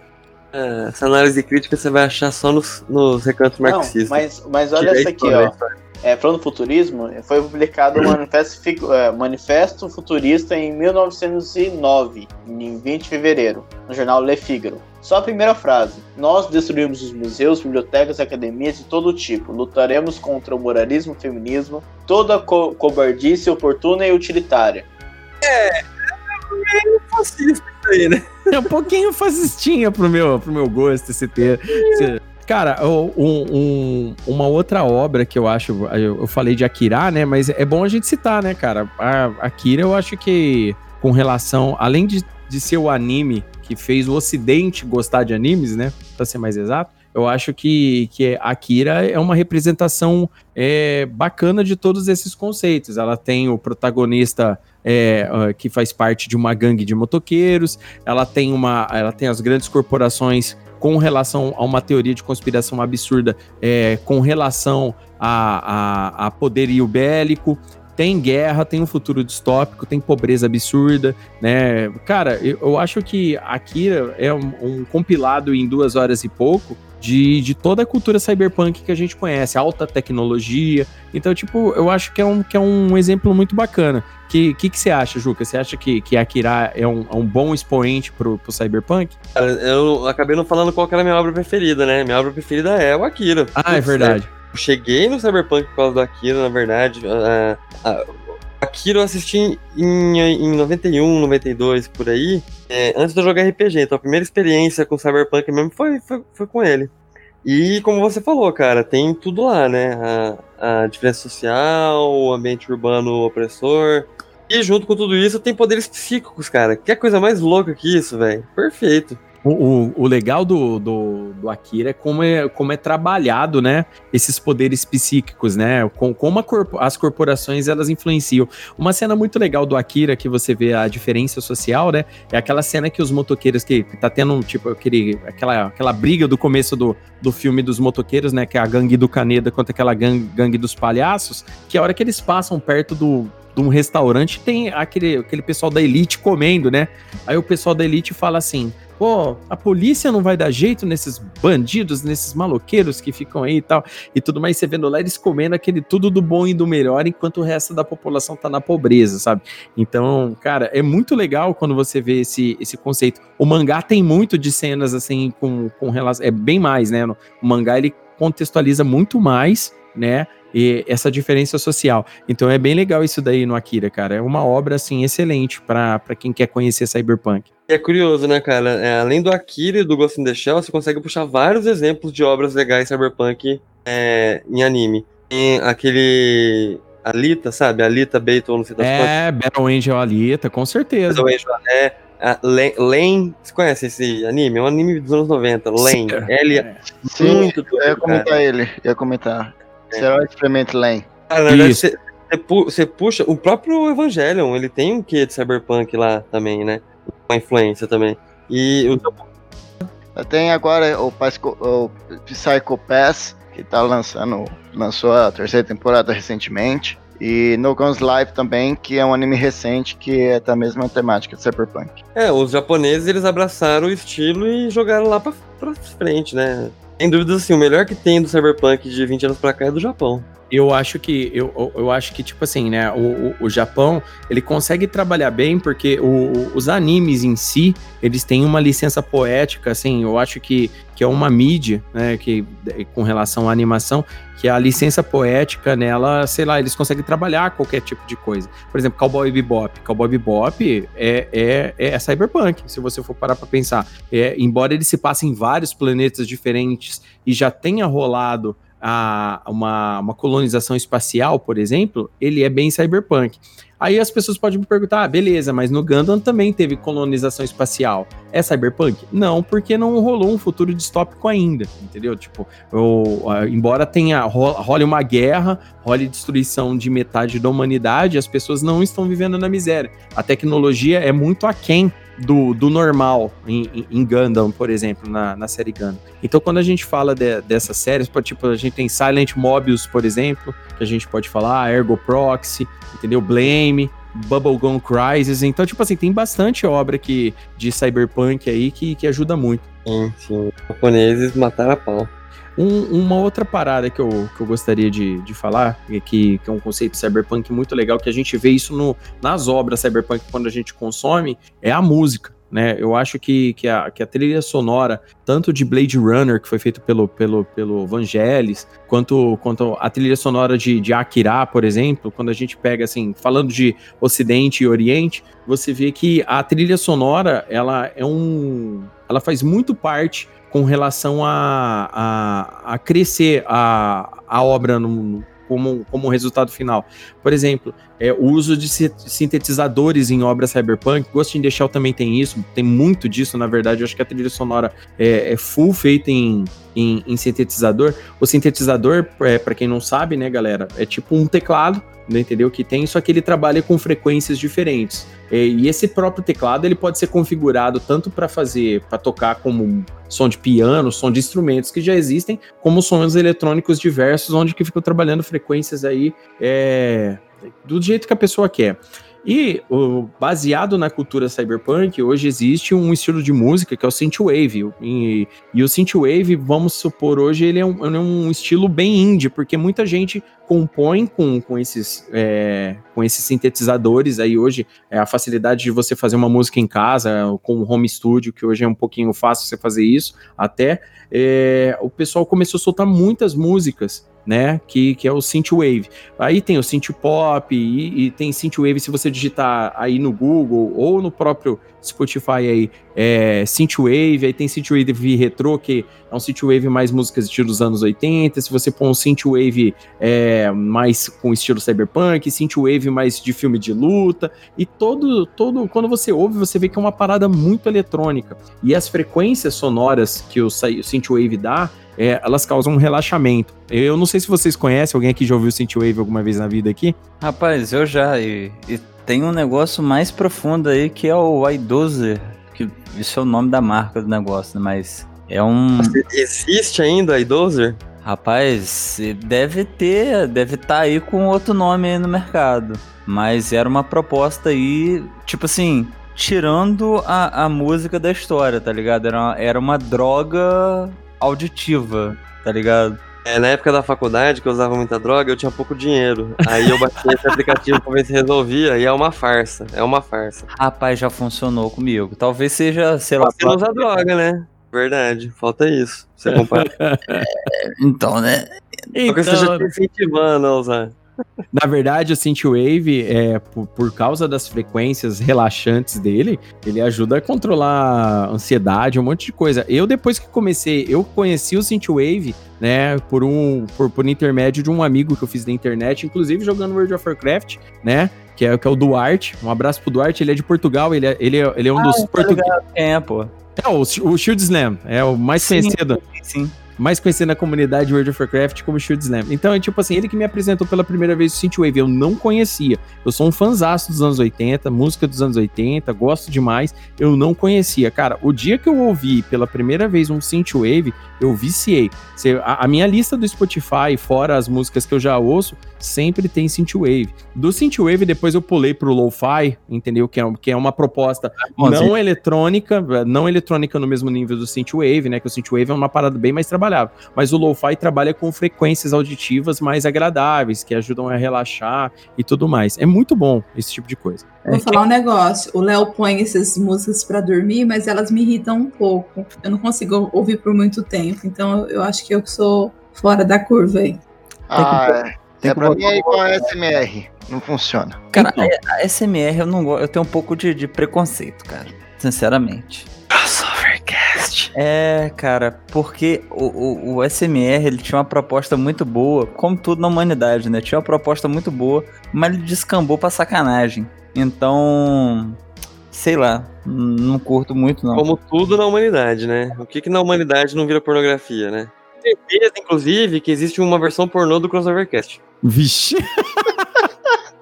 Eu não tenho nada a ver com isso. Ai, velho. Cara, ninguém escapa da regra, velho. Isso daí na internet é complicado. Mas o, o ASMR, eu concordo plenamente com vocês. Tipo assim, eu já, eu já ouvi para conhecer, para ver como é que funciona. É, já tentei para ver aqueles de relaxamento, para ver se, se rola, mas Cara, aí é a mesma coisa que a Andressa com o Synthwave. Aí me incomodou, porque eu falei assim, não, cara, esse barulho não tá legal. O Synthwave, na verdade, eu, eu também, vamos, vamos ser sinceros, eu sou muito movido pela nostalgia também. Então, tipo, o Synthwave, a sua grande maioria é de sons retrô. Por exemplo, um synthwave muito famoso, que todo mundo gosta, por exemplo, é a trilha sonora de Top Gear. A trilha sonora de Top Gear, basicamente, é todo um conceito de synthwave, entendeu? Além da música ficar na sua cabeça, exatamente, além da música ficar na sua cabeça, ela foi toda montada com sintetizador. Então, tipo assim, tem, tem esse esse detalhe. E o synthwave ele é usado em quase todos os filmes com, com o conceito cyberpunk. Por exemplo, no Matrix tem, entendeu? Tem bandas hoje também que é que, que todo mundo. É... Cara, o álbum novo do The Killers. É Synthwave total. Então, cara, tipo, tipo assim, é, é uma Esse parada que ficou muito, muito, muito conhecida é, depois que a galera aprendeu a ouvir. Relaxa bastante, a galera come, começou a curtir. Então, tipo, tem Synthwave pra tudo hoje. Você digitar Samurai Synthwave. Tem Synthwave só com, com, com temas de música samurai, cara. Então é bem legal, cara. Aí eu, eu pergunto pra vocês, qual Cyberpunk é ASRM? O que? O, o ASMR? É. Ai, cara, eu não sei, velho. Eu acho que zero, né? Cyberpunk. né? como, como assim, cara? É, a tecnologia chapando a galera, né? Ah, ah. tipo o nuke do, do, do. Tipo o nuke do. Do Robocop 2? Do Robocop 2. É. Ah, Inclusive, cara. No que era guardado numa caixinha de, de fita cassete, né? É, o, o é pirate, é para Ficar. É, cara, é tipo assim, é que nem eu falei, é um, é um uso da tecnologia, se for parar pra pensar, né, nesse caso, né? Porque, tipo assim, a pessoa vai lá, ela pega o som, ah, eu vou fazer hoje aqui um ASMR aqui de, de sininho, entendeu? Aí ela vai lá bem perto do microfone, coloca aquele aqui e faz o sininho, aquela parada toda. É, tipo assim, é o uso da tecnologia. Se a galera chapa, dá o barato ou não, não sei, entendeu? Mas faz muito parte. Se a gente for parar aqui, porque, tipo assim, as drogas é, pesadas são um conceito muito foda no cyberpunk. E não são, as, não só as drogas químicas, as drogas eletrônicas, porque isso daí também faz parte do, do, do conceito cyberpunk. E depois que a gente falou aqui de algumas obras tal, é, a gente já citou os jogos, né? Tipo Shadowrun de computador. É, o Deus Ex também é um jogo muito famoso. A Uhum. gente pode falar agora do, do- da cereja do bolo do Cyberpunk, que são os implantes cibernéticos, né? Que é aquela parada que todo mundo tá esperando para ter um olho laser, um braço biônico e tudo mais. E aí eu pergunto para vocês, meus queridos membros do Crossovercast, se vocês tivessem a, a, a situação onde que precisam ter uma parte do seu corpo substituída, cuidado que vocês vão responder. É, Ô, Léo. Ô, Léo, eu acho que pra deixar a pergunta mais cyberpunk, é, se não é precisava, é, é querer trocar. A gente quer trocar. É mais cyberpunk ainda. Então eu vou refazer a pergunta. Se, se tem qual a parte do corpo de vocês vocês gostariam de trocar por um, um implante cibernético e cuidado com a resposta aí. Rapaz, deixa eu responder primeiro aqui, porque eu, eu tô aí há quase três meses com a coluna zoada. Então eu substituiria minha coluna aí com certeza por alguma coisa que funcione. Não precisa nem fazer muita coisa, mas só de estar normal estaria bom. E eu acho, e eu acho, inclusive, o Amaro, que a de coluna deve ser a que vai dar mais fila, porque eu acho que é o que fode primeiro em todo mundo. É, Caralho, fi- nem eu acho fala. que coluna e joelho vai ter fila pra caralho com, com implante cyberpunk. Pra Não, eu falo mais. Ia botar RGB na coluna só pra ficar style. Fica piscando o tempo todo, né? Com a cor. Exatamente. Mudar, é, deixa ele com aquelas, com aqueles exoesqueleto pra fora, né? E só anda sem camisa depois, né? É lógico, pô. Né, Smart Tiquinho? Fit, cara. Smart Fit com implante, porra. Outro Le- nível. Em vez de levantar 50 quilos, eu vou levantar 500 agora, né? Porque agora já era. então vamos lá, quem mais? Quem, quem? Eu quero saber os implantes cibernéticos que vocês gostariam de ter. Vamos lá, fala mais alguém aí. Cara, eu colocaria um olho cibernético pra poder gravar um monte de coisa que eu vejo ao longo do dia que é engraçado e eu conto e ninguém acredita. Eu ia começar a gravar tudo. Ia ter um canal de YouTube e eu seria o primeiro cyberpunk youtuber. Ambicioso, tá vendo? É um bom uso da tecnologia, tá vendo? Você vai receber a tecnologia para compartilhar conhecimento, tá vendo? Já, já é um ótimo uso da tecnologia. Seria uma, uma coisa bem bacana. E aí, vamos lá. Eu tô, eu tô esperando, eu tô esperando uma, uma, uma resposta engraçada. Vamos lá. Eu provavelmente colocaria um braço robótico. E pra que você colocaria esse braço robótico? Só pra ter diversos gadgets. Queria ser o Batman do, do futuro. Com um braço só? É, um braço só. Tem 10 mil coisas, tá ligado? Ia ser meu.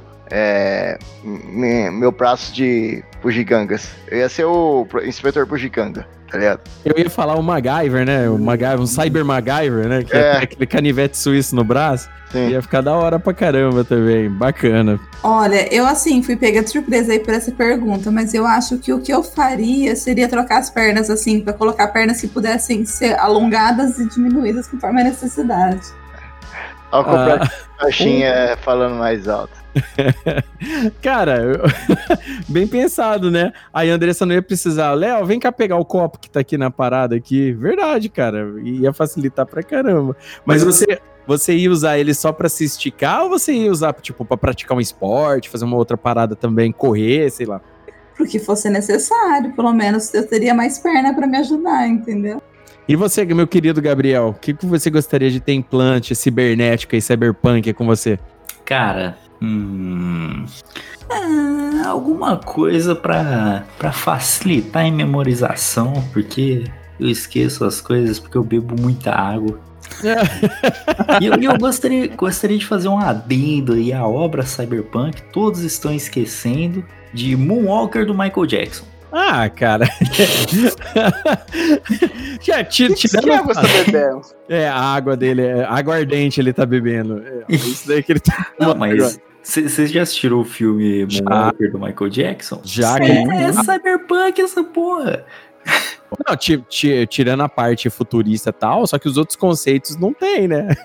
Mas, mas é engraçado. De, de O Michael forma. Jackson tem liberdade poética pra isso. Tá, então tá.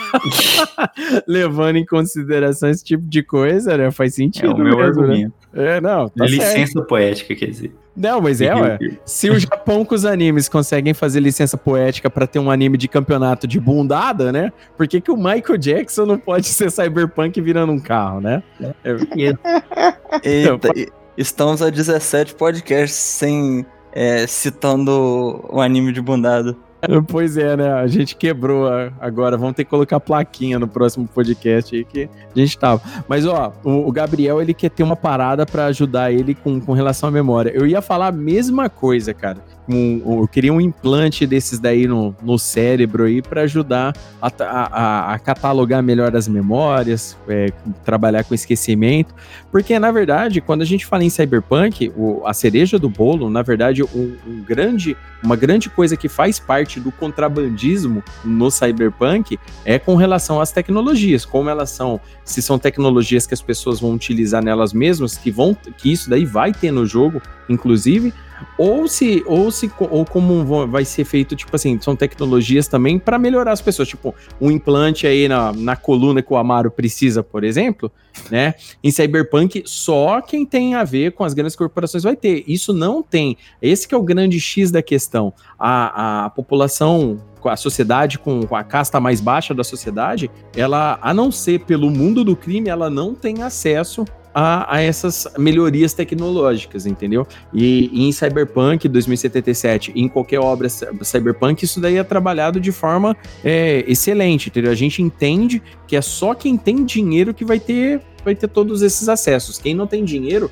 é só via mundo do crime, via contrabandismo e, e outros peripécias aí fora da lei para conseguir. Muito bacana saber aí. E você, querido ouvinte? Eu gostaria de saber do querido ouvinte. O que, que, que ele gostaria? E você, Bruninho? Qual, qual, qual, qual implante cibernético você gostaria de ter? É assim, tava pensando, nossa, um braço. Foi pego pra pergunta. Eu tava pensando um braço, um olho, tudo é bom. Mas eu ia substituir meu umbigo. Ué. então vai. Era essa pergunta. Era, era, era esse tipo de resposta que eu tava esperando. Alguém falar alguma parada muito doideira. Vai, eu quero. eu quero... Eu não uso meu umbigo pra nada, mas ele tá bem no meio, do meio do meu corpo. Então é um lugar muito estratégico. Era por mim o que eu quisesse lá, uma câmera, filmar tudo. O nem eu, bazuca. eu posso pôr uma la- posso pôr um laser. Ninguém vai saber que eu tenho escondido debaixo da camiseta. Eu posso pôr o que eu quiser. Por utilidade de algo que não tem. Eu não preciso perder um braço pra ter um melhor. Eu posso ter um, pôr algo onde eu não tenho nada. Vendo por esse lado, né? Vendo por esse lado, né? Faz, faz sentido. Ou você pode forçar a barra e usar o seu umbigo pra desabilitar qualquer implante em outra pessoa. Rapaz, aí sim, hein? Aí, ó, Hackeamento via umbigo. Aí, você só bota a antena no umbigo e acabou. cara, Pôr um som serve pra você tocar música. né?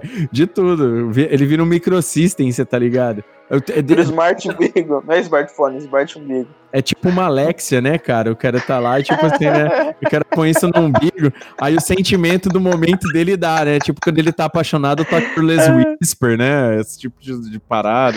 Quando ele- É, pôr Alexa no umbigo. é, desse nível aí, cara. Ai, Dependendo bacana. do umbigo, cabe, cara. Tô, tô imaginando essa cena. Tiozão cachaceiro, grandão, que só come a gordura da, da picanha. A picanha, a carne ele des- despreza. Ele fica só com a gordurona, bebe, bebe cachaça pra caramba, fica aquele bigão, né? Que cabe até um negócio de cinto de cowboy nele, daquela parada lá Aquela galera que senta e bota a mesa em cima da barriga. Exatamente. a barriga é tipo, é o pino de centro do cara. Não tem, o cara precisa da barriga pra se equilibrar. É desses caras que ficam com o e- bigão e- desse tamanho. E não tem aqueles caras, as pessoas com o umbigo que é pra fora? Então, se eu colocasse um negócio no meu umbigo, colocasse uma boca de pele por cima, ninguém nem ia saber que eu tinha implante. Exatamente, cara. O, impl o implante, na verdade, é, na cultura cyberpunk, ele tanto pode ser uma melhoria bélica, arma, tal, que, que tem de tudo, como pode ser estético também. O cara vai lá, eu quero trocar meu olho para um olho de cristal neon que fica brilhando, aquela parada. O cyberpunk ele te dá toda essa liberdade se o camarada tiver dinheiro, né? Quem sabe, né? Para mexer com isso ou, ou influências para ele conseguir esse tipo de, de, de melhoria para ele. Então, cara, faz tudo isso daí faz parte do, do universo cyberpunk, né, cara? É, um, é uma parada bem legal. Ele é bem rico, né? Como o, o ouvinte pode ouvir, tá ouvindo hoje, é muito rico, tem, tem muito mais do que só o jogo, no caso, né? Tem uma cultura toda é, é explícita sobre esse tipo de, de assunto. Então é, é bem bacana. Não, eu tenho uma crítica já para fazer aí a, a, ao implante do futuro aí hoje aí na informática, você vê muita gente montando um computador com. com eu, eu falei de brincadeira, mas depois eu parei para pensar que isso aí rolaria. Muita gente monta computador com, com RGB. Eu tenho certeza que vai ter gente aí que só vai vai colocar um monte de gadget inútil só para ter RGB. Ah, para ficar brilhando, para ficar brilhando. Exatamente. É que nem eu falei, o implante, o implante cyberpunk pode ser tanto para melhoria do, da pessoa de alguma forma, quanto só uma melhoria estética. É um implante cosmético. Implante cosmético, exatamente. O cara vai colocar, ah, quero meter uma, uma sobrancelha feita com, com vidro aqui de, de LED que vai brilhar em 15 cores diferentes, você tá ligado? A sobrancelha do cara, quando ele sorri, brilha de uma cor. Quando ele tá puto, fica vermelha, você tá ligado? Esse tipo de coisa aí. A, a, a gente falando agora aqui é, é, meio absurdo, mas se você for parar pra pensar, é desse tipo. Tem gente que compra o teclado só pra ele brilhar no escuro, entendeu? É. E aí ele joga joguinho de mouse, ele joga Hearthstone, você tá ligado? Então, é. Não, a gente fala isso aí no futuro, mas se botar no AliExpress ali, já tá vendendo. Já tá vendendo. Hoje em dia a galera compra tudo que fica brilhando, piscando, velho. Isso daí, isso daí faz, faz, faz é, virou, virou um, um, nicho aí que tá. Um nicho que tá dando muito dinheiro para quem produz esse tipo de coisa aí. Entendeu? Vai ver a diferença de um teclado RGB da, da Corsair perto de um, de um, de um, de um preto, para você ver. A diferença de preço já tá gritante aí, coisa de 300 para 400 reais. É um negócio aí que, que você para pra pensar, porra, só pra ficar brilhando, mano, entendeu? É um negócio muito nada é, a ver. Tem, tem um meio termo aí, ó. É. É o meu termo. Tem que é Logitech branquinho, tá ligado? Que só acende o branco. Então, esse aí é, é o, é o custo-benefício, humildade e funcionalidade. Caralho, eu fiz uma propaganda pra Logitech, Logitech paga nós, pelo amor é, de Deus. É, isso aí que eu ia falar, cara. Eu, eu, a Logitech agora aí, a gente fez uma propaganda de graça. Os nossos advogados vão entrar em contato com você é. via, via e-mail para vocês mandar aí um tecladinho para todo mundo que brilha, por favor. Não, que eu sou apaixonado pelo meu teclado. Eu tenho ele há quase cinco anos já. E ter um teclado há cinco anos é um negócio absurdo. É, pois é pra durar, pra, pra quem joga online aí, tá acostumado. É, rapaz, guerreirinho. É.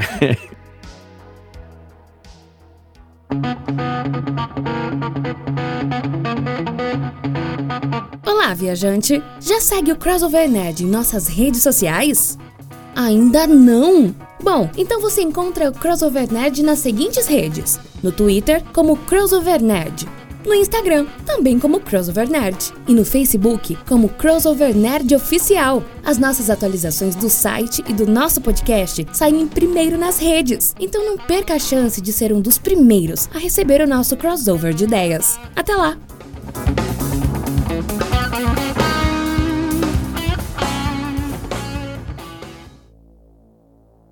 É isso aí, querido ouvinte. Então, se você teve até esse momento aqui ouvindo o Crossovercast, você viu nossas redes sociais. Então, por favor, siga-nos para você ser o primeiro a ter acesso às nossas atualizações quando elas saírem. E a gente falando hoje aqui sobre Cyberpunk. Hoje, o querido ouvinte hoje tá craque em Cyberpunk depois do nosso cast. Ouviu nosso cast já entendeu o que é Cyberpunk, já viu os conceitos, já viu um histórico do Cyberpunk básico, já entendeu algumas novidades que vão ter no jogo. A gente não falou tudo porque a internet cheia, tá cheia de dois, Cyberpunk 2077, tá? Em trend do Twitter, tá em todos os portais de games aí. Mas hoje foi um dia onde que a gente falou sobre vários conceitos, tiramos algumas dúvidas sobre o que é cyberpunk e o que não é cyberpunk, e espero que vocês tenham gostado. Então deixa aí nos comentários pra gente aí o que vocês acharam desse episódio com relação. Nesse episódio hoje a gente não fez a, a, a nossa famosa competição é, de, de, piadinhas, porque hoje a gente fez um, um assunto dissertativo que tava todo mundo aprendendo com, com o assunto aí, embora o Juca já seja mais craque, foi uma parada onde que a gente prestou bastante atenção para aprender bastante coisa legal. Espero que vocês aí, o querido ouvinte, esteja aprendendo bastante com a gente. E antes da gente passar para as considerações finais, eu gostaria de falar para o querido ouvinte que se você está curtindo o Crossovercast e acha bacana, se, se sentir confortável, pode assinar o nosso podcast. Você pode assinar nosso podcast no Catarse, com, com, planos aí que vão dar várias recompensas para vocês no Padrim e no PicPay. Só que o PicPay tem uma vantagem a mais. Se você assinar via o PicPay, a tua primeira mensalidade é grátis. Ou seja, você paga a primeira mensalidade e já ganha ela de volta em cashback para você. Entendeu? Então ela é gratuita, você não paga porra nenhuma da primeira. Meu se... Deus do céu, é de graça. É, é de, de graça. graça. Ou seja, a, pr a primeira mensalidade é de graça. E se você, um dos planos que a gente tem de assinatura é onde você tem acesso ao Crossovercast sem censura, que é onde que a gente conta, pega algumas piadas que a gente corta aqui, a gente às vezes vai colocar lá e a cereja do bolo que é a gente comentando as trending topics do Twitter. Então, se você se sentir confortável, querido ouvinte, por favor, assine. E sua, o compartilhamento do podcast com seus amigos ajuda a gente demais. Então, mostra o Crossovercast para seus amigos, apresenta esse nosso crossover de ideias que a gente toda a cada 15 dias traz um assunto super legal, é, pra, com bastante informação. A gente tem uma equipe diversa, como vocês podem ver. Hoje a gente tem aqui equipe completa, sete pessoas aqui, com várias opiniões, trazendo bastante informação legal para vocês aí, de uma forma que para ajudar a edificar todo mundo. E, e nós aqui do Crossovercast aprendemos muito também conosco mesmo, né? Com nós mesmos, com equipe. Então, considere assinar e fazer parte dos nossos grupos secretos aí no WhatsApp e tudo mais. Beleza? Então vamos lá. Andressa Palmieri, suas considerações finais e um cyber tchauzinho pra galera. Cyber tchauzinho. Foi muito bom aí essa aula de cyberpunk, esclareceu muitas dúvidas. Eu participei mais como ouvinte do que outra coisa, mas achei bem bacana. Pedro Fusaro, um, tchau, um cyber tchauzinho pra galera e suas considerações finais. Então é isso, pessoal. É, espero que futuramente novas obras surjam com diferentes atores, né, Keanu Reeves? Dê espaço para alguém e até lá. Bruno Azevedo, suas considerações finais e um cyber tchauzinho pra galera. Até mais para todo mundo e só tome um cuidado. Quando dormir e tiver uns sonhos estranhos, não vai me acordar em 2077, hein? é muito boa. Já pensou? Acordar em 2077 e descobrir que Cyberpunk 2077 não saiu ainda? Puta que pariu, né? Já pensou que bosta, velho? Porra. Iam ficar com medo, né? Porque se, é, a cultura cyberpunk já acertou muita coisa do futuro, então é melhor a gente ficar meio é, esperto com isso daí. Gabriel Oliveira, um tchauzinho pra galera aí, um cyber tchauzinho pra galera e suas considerações finais. Bom, um cyber tchau pra todos aí e por gentileza, não cortem seus braços nem nada, que a gente ainda não tem tecnologia suficiente. E é isso, e é isso aí. cuidado, né? O cara já vai querer cortar parte do corpo pra, pra uma tecnologia que não existe. Então, cuidado, vai de manhã. Mas já, de, já deixar pronto já. Né? O cara vai, ó, vou deixar no gelo, né? De é, né? Ó, vou deixar no gelo, caso dê qualquer coisa errada, que vai dar para implantar depois. Né? Na criogenia só. É, na criogenia. Amaro Assad, suas considerações finais e um cyber tchauzinho pra galera, hein? Então, gente, um cyber tchauzinho. Eu tô aqui refletindo como é que faz para tomar um cyber café? Tem que fazer um jack-in, onde, em qualquer lugar que tiver seu jack, aí, sei lá. em qualquer lugar é foda. Em qualquer lugar. Se a opção é aleatória, é o lugar é, que vai entrar bota, também. Bota no lugar escondido. É, o Jack, como diz o Juca no começo do cast, o Jack podia estar em qualquer lugar do cara, entendeu? Então tanto faz. E vamos lá, Juca Vladislau, um cyber tchauzinho pra galera e suas considerações finais. Foi muito legal falar sobre esse assunto e eu queria dizer para todo mundo que tá pensando em fazer um implante cibernético aí que você é bonito como Deus te fez, tá? Você não precisa disso. Obrigado, gente. Não use drogas cibernéticas, né? Fique longe disso, né?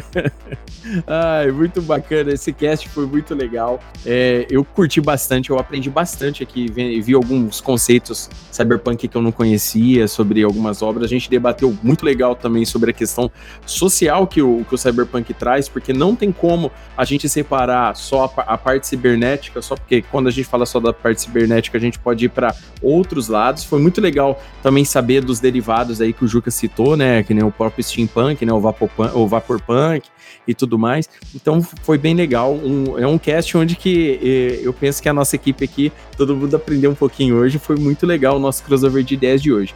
Então, querido ouvinte, muito obrigado por ter ouvido esse podcast até esse momento. E um forte abraço, um cyber tchau e até mais.